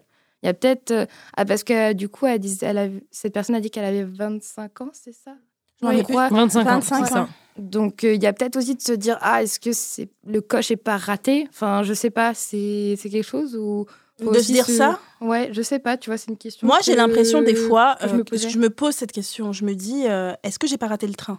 Mm, mm. Je me le dis. Alors que c'est faux. Oui. C'est totalement faux. faut oublier ces idées-là, que ce soit Ouais. sur le plan de la sexualité ou Mm, euh, la relation amoureuse. Il n'y a, il y a pas de train. Il n'y a, il y a pas de train, il n'y a pas de coche, il n'y a rien du tout. C'est euh, Chacun va à son rythme. Bah, surtout et, à 25 ans. euh, C'est ça. C'est le début. euh, les trains, ils sont même pas en gare, ils sont au dépôt encore. euh, donc, euh, moi, bah, pas- Tu peux aller les chercher au dépôt, là. Et ça Bah, fait 7 ans qu'elle est majeure et entre-temps, il y a eu 3 ans de pandémie. Genre. c'est Oui, c'est déjà. vrai. Ça, c'est vrai. Moi, c'est vrai, c'est ce truc de j'ai raté le train parce que je vais avoir 34 ans, puisque je suis bélier et que c'est bientôt mon anniversaire. Euh, et, euh, et du coup, je me dis, il fallait attraper les personnes tôt. Mm. Euh, les personnes bien, parce que les personnes bien, les personnes. Tout en couple. Elles, sont toutes en couple, on les lâche pas. ouais. Et euh, Non, mais c'est vrai, moi j'ai. Oh là là. Je... Toi, t'as l'âge pour attraper. Mais non, oui. t'as l'âge pour attraper les gens. Oui, carrément. Mais c'est vrai. Mais genre, moi, je sais que j'ai plein de copines euh, qui ont euh, entre 30 et ouais, 30, 32. Mhm. En tout cas, c'est celle à qui je pense et qui me dit Ouais, j'ai l'impression d'avoir raté parce qu'à chaque fois que je rencontre quelqu'un de génial qui a une connexion et tout, la personne est déjà en couple depuis La, 6 la ans. personne quoi. est en couple, mais Ouais. tout le monde se met en couple polyamoureux. C'est ce... Maintenant, tu as, ce truc sur euh, les applis de rencontre où, euh, où les couples de 10 ans ouvrent leur couple. Mais sauf Mm. que moi, je veux pas ça. Je veux un truc exclusif, je veux un truc magique, je veux un truc. euh, on part dans, au, dans un, au bord d'un lac. on loue une maison au bord d'un lac. Vous voyez les petits trucs au bord d'un lac, les trucs un peu spéciaux. Vous voyez les petits, les petits Ouais. endroits où on regarde Mhm. les étoiles, on baise, Prenez on des fait un notes hein, si vous nous écoutez. c'est le moment. Déjà, j'avais parlé de ma passion pour le karaoké. J'ai dit quelqu'un qui m'invite au karaoké. Au karaoké, c'est déjà dans la poche. J'avais déjà dit ça. T'es une meuf cabane dans les arbres Je suis une meuf Moi, cabane une dans les arbres. bélier, C'est bélier. c'est mes meilleures choses. C'est bélier. Pique-nique. J'aime pas euh, mélanger la nature avec la nourriture parce Ouais, que ça ramène le les bas- Ah abeilles. ouais? Ah non. Et je trop. déteste les abeilles. Ah. Moi, je suis allergique. Ah bah voilà, bah attends, mais tu sors des oui, trucs. mais c'est pas grave. Un beau pique-nique euh, sur, euh, dans une grande. Oh là là. Non, les pique-niques pour moi c'est une arnaque et c'est un, un- un- c'est faux en fait que quand tu vois des photos de pique-nique où les gens sur Instagram ouais. sont comme ça, en fait il y a un milliard de fourmis dans leur bouffe. Non, c'est hyper abeilles, faux. Bah, moi, j'ai passé l'été à faire euh, que des pique-niques avec une meuf incroyable. C'est mes meilleurs souvenirs. Et il y avait zéro fourmi. Non, puisque vous avez acheté des, des sandwichs jambon d'Inde. Bah non. Pourquoi t'es une rageuse. Est-ce que j'aime pas Tes les expériences, elles sont nulles, hein, c'est tout. J'aime pas les pique-niques. Moi, à chaque fois, les pique-niques, j'aime pas ça finalement. Donc, mais je suis très cabane dans les arbres. Mais après, on rentre à l'intérieur pour manger. ok, la chieuse. Allez J'avais dit incom- incompatibilité. ouais, incompatibilité là de nos envies là, Anissa. hein. C'est- De toute façon, j'ai laissé tomber il y a longtemps. hein. Et euh, du coup, pour en revenir à toi, personne anonyme, euh, tu as encore du temps, crois-moi. Euh, moi, mes 25 ans, j'ai l'impression que c'était un milliard d'années, donc euh, euh, tu as encore du temps pour trouver une personne si tu as envie de trouver, pour te découvrir, pour, euh, comme euh, l'a dit Lou, possiblement en fait te découvrir aromantique ou, euh, je- ou pas, ou ça se trouve que non, explorer, etc. Donc, tu as du temps pour ça. Je sais que c'est difficile et je sais que les gens qui disent prends ton temps, t'inquiète, ça arrivera et tout, c'est chiant. On a envie de les claquer, ces personnes-là, Mhm. et que toi, tu as juste envie d'être avec quelqu'un. Mais c'est la merde. C'est la merde, c'est les la amis. merde. C'est la merde. Donc, euh, courage à toi et donne-nous des news euh, de l'évolution si tu te mets en couple, sinon, si tu arrives à plus supporter la solitude euh, ou pas, n'hésite pas à nous tenir au courant. On passe au dernier audio, c'est Dominique. Sachez que je commence ce vocal et j'étais à deux doigts de me prendre un panneau dans la tronche. Donc voilà. Salut les meufs. Euh, moi, je m'appelle Dominique et euh, j'ai découvert votre podcast. euh, franchement, il y a peut-être moins d'un mois, mais je suis limite en train de de, de tout saigner. Euh, littéralement, je l'écoute matin, midi, soir. Et là, en fait, j'étais littéralement en train de mettre ce podcast en rentrant de soirée, euh, comme si j'avais euh, des potes qui m'accompagnaient avec vos voix pour être un peu rassurée dans dans les rues de dans les rues d'Alfortville. Euh, en tout cas, votre podcast est génial et je le recommande à qui mieux mieux. Euh, il est vraiment extraordinaire et il me fait rire, il me fait pleurer. Euh, Enfin, vraiment, j'ai l'impression l'impression d'être à une pyjama party avec mes meilleurs potes et c'est genre un sentiment inexplicable, mais c'est juste ouf. Et vraiment, merci pour ce, podcast parce que je pense que tout le monde mérite de l'écouter, que ce soit homme ou femme. Et donc, du coup, sur le trajet me menant à la gare, j'avais deux questions à vous poser. Euh, à quel moment, puisque c'est la raison pour laquelle j'ai mis le podcast pour me sentir un peu rassurée, mais à quel moment vous avez euh, eu, euh, euh, vous avez compris que vous attiriez les regards et comment faites-vous et que faites-vous pour attirer les regards volontairement quand vous voulez, genre draguer quelqu'un, euh, voilà, c'est tout. Bisous bisous. Merci beaucoup, personne anonyme ou non, Dominique, pour euh, ce message. Euh, quand est-ce que je vais commencer encore euh, Quand est-ce que j'ai j'ai su que j'attirais les regards? C'était pas positif quand j'ai su que j'attirais les regards. Premièrement, Moi aussi, j'ai cru que c'était un... Elle allait Ouais. parler d'harcèlement, en fait, du tout. Ouais, mais Mm. c'était là où j'ai su que j'attirais les Ouais. regards. Je pense que c'était qu- quand c'est terrible, hein, mais pré-adolescence. hein. Ouais. Où euh, des hommes ont commencé à me regarder dans la rue et que je trouvais ça bizarre. Et au début que je comprenais pas. Et comme mes parents ne communiquaient absolument pas avec moi sur tout ce qui était essentiel, euh, machin, et j'avais personne pour m'expliquer ce qui se passait. Je me disais pourquoi on me regarde? C'est genre hyper bizarre. Ouais. Et après, il y a des, des, des, des, des hommes qui ont commencé, que mes, enfin des invités de mes parents, etc., Ouais. qui ont commencé à, à faire des réflexions sur comment je m'habillais. À l'intérieur de chez moi. Mais pardon. Et en fait, ils disaient, mais euh, genre, il faut que tu ailles te couvrir, etc. euh, Parce que, alors que j'avais genre 12 ans. Et que j'étais chez moi. j'étais chez moi. Et donc, euh, c'est vraiment très important, euh, si vous êtes parent, de, en fait, d'aller envoyer se faire foutre les gens qui ont Ouais. une, euh, qui, qui disent quelque chose sur la manière dont votre enfant est hab- habillé dans son propre foyer, ou même dans la rue d'ailleurs. Ouais. C'est- c'est c'est pas, c'est pas normal, en fait, de Ah, regarder une enfant de Sexualiser 12 un enfant ans de 12 ans, c'est et de dire qu'il est habillé d'une manière inconvenante, etc. C'est absolument pas normal.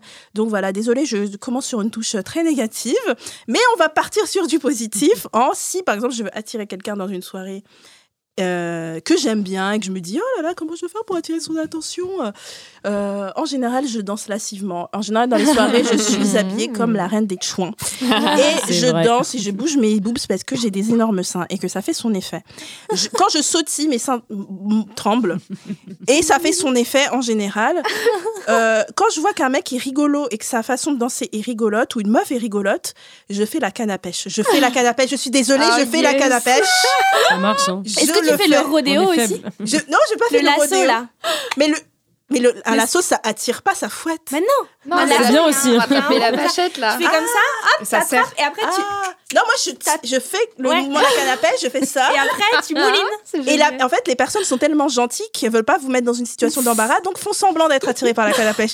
Et donc, vous pouvez parler à votre crush de soirée. Voilà, de rien. Je ferai jamais la canne.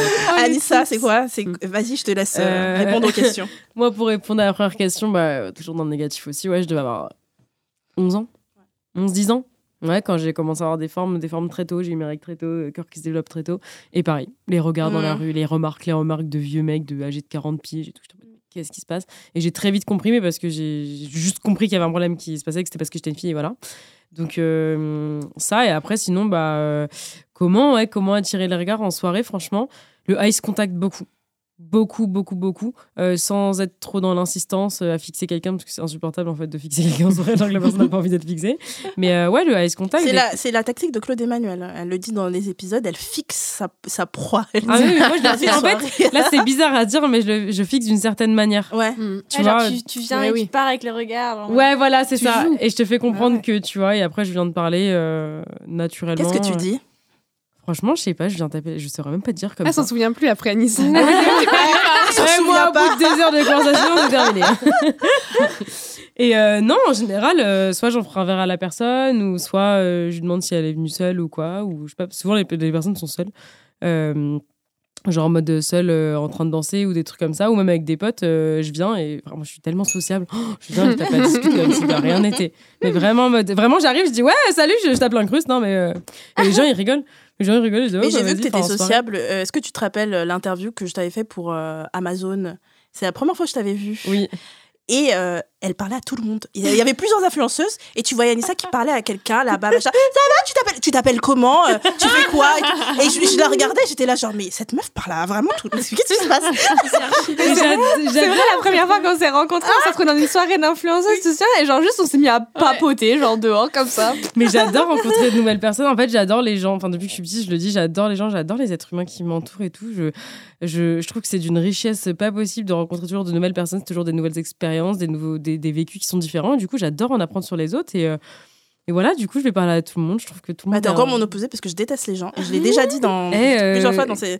Dans Qui ce- ce les podcast. opposés s'attirent, en fait. Ah, lâche pas. hein. Mais euh, ouais, c'est vrai, j'ai beaucoup de mal avec les gens et je suis très admirative, Anissa, des gens qui aiment les gens et qui vont voir les gens. Bah, c'est la différence extraversion-introversion. Voilà, si vous voulez comprendre la différence extraversion-introversion, regardez-moi et Anissa, on est l'extraversion et l'introversion.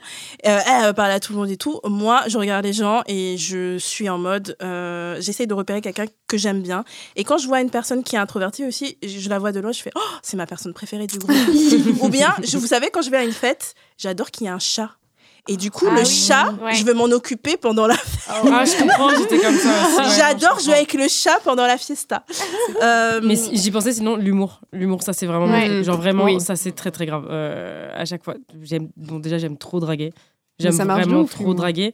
Et, euh, et j'adore faire des blagues, j'adore faire des conneries, genre tout le temps, je suis tout le temps en train de tchatcher en fait. Des fois, je tchatche sans même m'en rendre compte, c'est horrible. Et des fois, je me dis, oh, putain, j'ai fait un Mais du coup, tu penses pas qu'il y a des personnes qui ont du mal à différencier le fait que tu sois hyper sociable et le fait que tu les dragues? Il y a des gens, euh, je sais quand je tchatche quelqu'un. Euh, ça se voit quand tu dragues, tu, tu sens l'ambiguïté, la Mm, personne le ouais. sent. Et sinon, le fait d'être sociable, si, il y a plein de gens qui pensent qu'il y a plus. Parce que je rigole avec, parce que je leur Mm. donne du temps, parce que je donne de l'énergie, parce que voilà, quand j'aime bien quelqu'un, j'aime bien quelqu'un. Et qui pensent que, et en fait, euh, absolument Ouais. j'adore les êtres humains, quoi. C'est trop bizarre à expliquer, mais j'adore rencontrer de nouvelles personnes. C'est pas parce que je te propose euh, qu'on se voit, qu'on boit un café, que Mm. forcément c'est un date ou je sais pas quoi. Pas du tout, j'ai aucune intention derrière. Après, je pense que après les gens, on vit dans une société où les gens sont très. euh, Ouais, on va pense relation, quoi. relation, amour. euh, On est un peu obsédé par ce truc de relation amoureuse. Du coup, quand quelqu'un vient nous parler, on pense forcément qu'il y a un truc, tu vois. Mais vraiment, ça, Mm, c'est mm. c'est dingue. Euh, alors que, que pas forcément. Alors que tu, tu vois, hein, quand je te chatte, je- enfin, ça se voit. Quand je drague, je Bah, drague. franchement, je moi, c'est pour ça que j'ai arrêté d'être avenante avec les hommes. Il y a des hommes avec qui j'étais gentille et qui pensaient que. Ouais, on allait se pécho, alors que j'étais juste gentille. Et je pense que c'est parce que eux, quand ils sont gentils avec des femmes, c'est parce qu'ils veulent les baiser. Ouais. Et Ouais. que sinon, ils se donnent pas la peine d'être Ouais. gentils. Et en fait, ils vrai. reproduisent, en fait, quand ils voient ça, alors que nous, les meufs, bah, en fait, c'est la politesse. On est là, genre, bah, on est gentil avec des gens, quoi. Et ils pensent qu- qu'on fonctionne comme eux, alors que pas du tout. Ouais. Après, euh, moi, j'avoue, je suis ultra méchante avec les hommes et des fois, ils pensent que je les drague. Alors qu'est-ce que tu dis que juste, je suis méchante. Genre, ma façon de draguer les hommes, à la base, avant, là, quand j'étais hétéro, Hein j'étais juste ultra méchante. Et les hommes, ils sont en mode, Oh, elle est méchante. C'est à, cause... c'est à cause des, des commandies, tu sais, le hate to love. Ah. Les, les comédies romantiques où Mais ils se détestent ça. au début C'est- Je pense que c'est ça. et après ils s'aiment à la fin. Moi, je suis comme ça.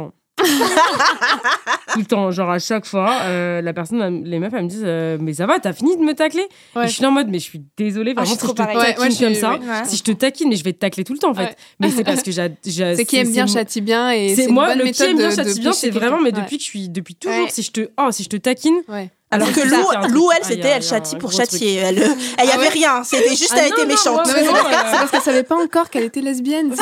c'est ça. Mais après, j'avoue qu'effectivement, euh, comment je drague les femmes, c'est bah, c'est comme ça. C'est genre, je Ouais. taquine. Si Ouais. je taquine, c'est qu'il y a un truc. Du coup, Léo, se- elle me capte. hein. Quand elle voit que je taquine trop quelqu'un, Ah elle ouais, me je suis là, t'as un je- crush. je- je. Ce qui est bien, c'est qu'entre nous, on peut se dire les crushs qu'on a, même si voilà, on en est. et, je et on, le sent très Et bien. on a souvent les mêmes crushs d'ailleurs. Ouais, c'est gênant. Du coup, on peut en parler ensemble. Les mêmes crushs réels ou, ou des Non, célébrités des, c'est des- non, oui, des réels. on n'est Réel pas trop célébrités. Ouais, pas tant. Mais on est des, des petits crushouilles, Qui n'est pas célébrité? Non, mais genre, on n'est pas du, on n'est pas euh, en mode waouh. euh, Best Céline porter. Dion. euh, Ah, Céline Dion. Céline Dion, qui a un Ah non, mais Céline moi- Dion? I don't know. Ah, ah, avec, avec mon ex, on regardait The L Word et on disait notre préféré. Ouais. Ouais, Oui, voilà. ça, oui. J'ai dit best C'est qui ta préférée? Bah, moi, c'était Shane. Hmm. Mais comme mon ex ressemblait à Shane, elle était contente. et elle, elle disait Je peux pas sortir avec une Shane parce que je sortirais avec moi. Ouais. Et donc, moi, je suis à fond dans les Shane. Et elle, c'était Bess. Ah du ouais. coup, Ah ouais. euh, Mourir. oui, oui, comme Anissa, on sait. euh, voilà. Mais de toute façon, ce qui est bien dans The L Word, c'est que quand tu regardes avec tes copines lesbiennes, tout le monde a sa Ouais, préférée, ouais, c'est différent, c'est trop clair. bien. Clair. Euh, du coup, euh, Camille, comment tu fais toi pour euh, répondre bah, les, les questions les questions. Alors, je vous rejoins sur le regard des hommes dans la rue, etc. Et j'ajouterais aussi sur les, les réseaux sociaux.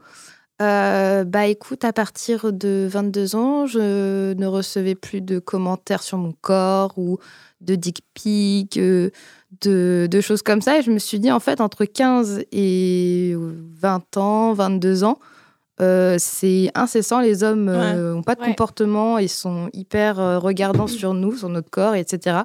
Et je trouve ça hyper grave, en fait. Je trouve ça Oui. hyper grave. Que ce soit quand euh, on soit jeune, quand on est jeune, quoi. c'est ça, bah, comme, quoi. comme Hein. disait notre cher euh, Clo-Clo euh, François, euh, après, à partir de 18 ans, on commence à réfléchir, donc on n'est plus. Il Ouais, faut, faut se méfier de nous. Mais je pense que c'est vrai, au final, chez les hommes, dans leur tête, ils doivent se dire ça. Donc c'est vrai que dans, la, dans la rue, maintenant, euh, c'est plus du tout le même rapport, quoi. Parce qu'ils savent qu'on a assez de recul et de, de force pour leur répondre que quand on était plus jeune, Ouais. on ne l'avait pas du tout, quoi. C'était vraiment. euh, on, baissait la tête et on allait droit devant. Ouais.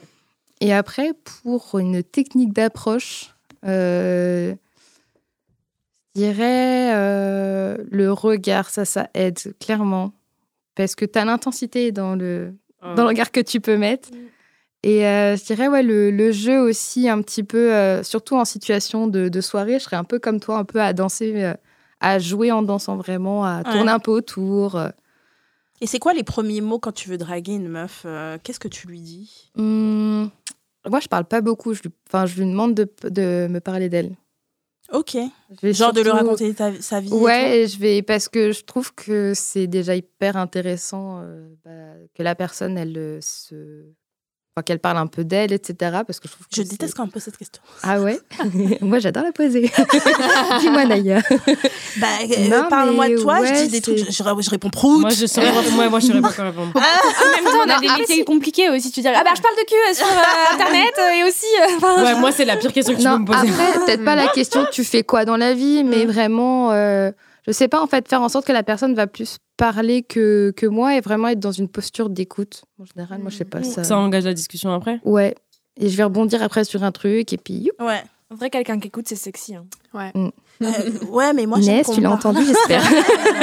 Quelqu'un qui retient surtout. Oh là là là là. Ah oui, Oh ouais, là ouais. ouais. Quelqu'un qui te ressort. ressort Toutes petites attentions. T'as dit le Oh. nom, un de, le nom de un de ça m'est arrivé il y a pas longtemps. Je dis le nom, le nom de un de mes potes important, mais je le dis une fois. Mm. Et elle me ressort, euh, ouais machin, euh, Ouais. Davy. Je dis mais comment tu te souviens? Elle me dit bah j'écoute quand tu C'est de la parles. vraie. Ah. Moi, j'aime les, les conversations intenses. J'aime les personnes intenses. Ça, c'est quelque chose. euh, L'intensité et la profondeur, se parler des traumas directement. Moi, c'est un truc que je fais. Mm. Et euh, c'est quelque chose qui, qui montre, Raconte-moi tes daddy issues. qui montre que je me veux m'entendre avec la personne. C'est-à-dire que quand je commence à parler avec une personne, bon, on se dit bonjour quand même. Hein. J'arrive pas en disant euh, quel est ton trauma euh, d'enfance? Je j'essaye de. Enfin, on, on parle et tout. Et direct quand ça va dans la profondeur, Mm. tout de suite, je me dis cette personne, je l'aime bien. Ouais, Ouais, Et moi c'est aussi. moi bon. aussi. ouais, ouais. C'est bon. Il y a pas, il y a pas de small talk. Voilà, quoi. c'est ça. Le small talk, je déteste. Tu fais du trauma bonding. Ah, ça s'appelle comme ça? Quand tu Wow. quand tu fais de bounder sur des traumas, enfin de faire du lien avec la personne sur des traumas quoi. Bah, c'est ça à la base. Et j'ai Ouais, l'impression. très lesbien le trauma Des, bonding. hein. bah, des fois, je parle, Ah ouais Mm, très, je parle très à des personnes Bah, qui n'ont- pas. Qui n'ont, enfin, tout le monde a plus ou moins des traumas. Mais des personnes, toute leur vie, ils allaient bien. Et je suis là, genre, Urk. tu sais, il n'y a pas de trauma. Il n'y a pas de. Tu sais, c'est pas, c'est pas, c'est un, un- pas un bois. Un bois euh, taillé, c'est, tu vois, il y a rien, il y a pas de relief. Tu vois, c'est Non, plat. mais t'as raison. Enfin, moi, Ouais. je sais que je peux pas avoir une relation. Mais c'est un fait, hein, j'ai Ouais. déjà essayé tout. Je ne peux pas avoir de relation amoureuse avec quelqu'un qui n'a pas eu un minimum de, de Mm. parcours de vie. Un- parce une que histoire, tu ne un me truc, comprendras ouais, pas sûr. sur beaucoup trop Ouais. de choses. Mm. Et pas dans le sens où tu peux pas me guérir, hein, parce que je suis guérie. Et dans tous les cas, c'est pas aux autres de vous guérir, c'est à vous de travailler sur vous, même si ça prend du temps et on le comprend. Euh, moi, je pourrais pas être avec quelqu'un qui n'a pas de vécu. Mm, mm. C'est Eh, pas, tu peux- c'est tu pas comprends possible. pas, en J'ai- fait. J'ai trop Ouais, de. Totalement On se d'accord. comprend pas en fait. J'ai- Ouais. J'ai trop vécu, j'ai trop douillé, j'ai trop de traumas, j'ai trop de trucs où, où j'ai avancé ou machin et tu comprendras pas. J'ai besoin de. Ouais. Dans une certaine mesure aussi, tu vois, mais. euh, Après, euh, dans, enfin, pour les personnes assignées euh, femmes, en tout cas, euh, c'est rare qu'il y ait juste pas Oui. trauma aussi. Mais Oui, après, ça. Oh, euh, Franchement, ça arrive. euh, J'avais si, commencé à parler avec une meuf, c'était une bourgeoise, une Bah ouais, voilà, bourgeoise. tu Ah vois, euh, bien stéréotype, Ouais, blanche. déjà là. euh, Et, euh, et euh, vraiment, Ouais. euh, il y avait rien. Et Même son coming out s'était bien passé? Elle l'avait pas fait. Il y a plein. Ah, il y a, Elle l'avait pas fait, donc je sais pas si elle le fera un jour. euh, mais bon, voilà. ouais. Et il y avait tellement rien que j'étais là, genre, ça m'a lassé. Et du coup, elle continue à m'envoyer des messages parce qu'elle m'aimait bien. Et du coup, j'avais l'impression d'être un clown. Ouais. Tu sais, que je fournissais toute la distraction Ah, à, à cause de, de, de mon histoire. Et que Ah. elle, elle écoutait en mangeant des pop-corn. Ah, et j'étais en mode, euh, bon, ok. Et des fois, elle disait, t'es trop... en fait, moi, j'adore qu'on me dise que je suis marrante, vraiment. c'est un- Mais la manière dont elle disait, t'es trop marrante. J'avais l'impression de faire un spectacle. Ah, non, là, c'est bizarre. Non, ça fait Ah, vraiment c'était euh, objet de foire. Que Ah, t'es trop marrante et tout. J'étais là, genre, oh, non, je peux. Oh, j'ai arrêté. C'est pas bien, j'ai ghosté. C'est pas bien. Oh, et à il y un moment, tellement euh, elle m'écrivait, et à un moment, j'ai mis un terme en disant écoute, euh, t'es une très chouette personne, mais. euh, Mais j'en ai marre d'être le clown. voilà. Euh, elle s'appelait Marie quelque chose, donc euh, c'est de ma faute Oh là aussi, là je suis allée chercher les problèmes. On va terminer sur ça. On va terminer sur ça. Merci à vous. C'était un super épisode lesbien. Euh, on devrait en faire plus souvent. On en a marre des hommes ici. Ah oui. Et je termine en rappelant que Hotline est un podcast original Spotify produit par Spotify en association avec Nouvelles Écoutes, animé par moi-même, Naya, et en compagnie de Anissa, Camille, Lou et Léo. Merci pour vos messages vocaux et vos appels, n'hésitez pas. Pour les autistes qui veulent échanger avec nous, on est toujours trop contente de vous avoir avec nous. Donc le numéro c'est le 07 88 05 64 84. N'hésitez pas à nous laisser des messages. On dit toutes au revoir. Bye bye. Bye bye. Bye.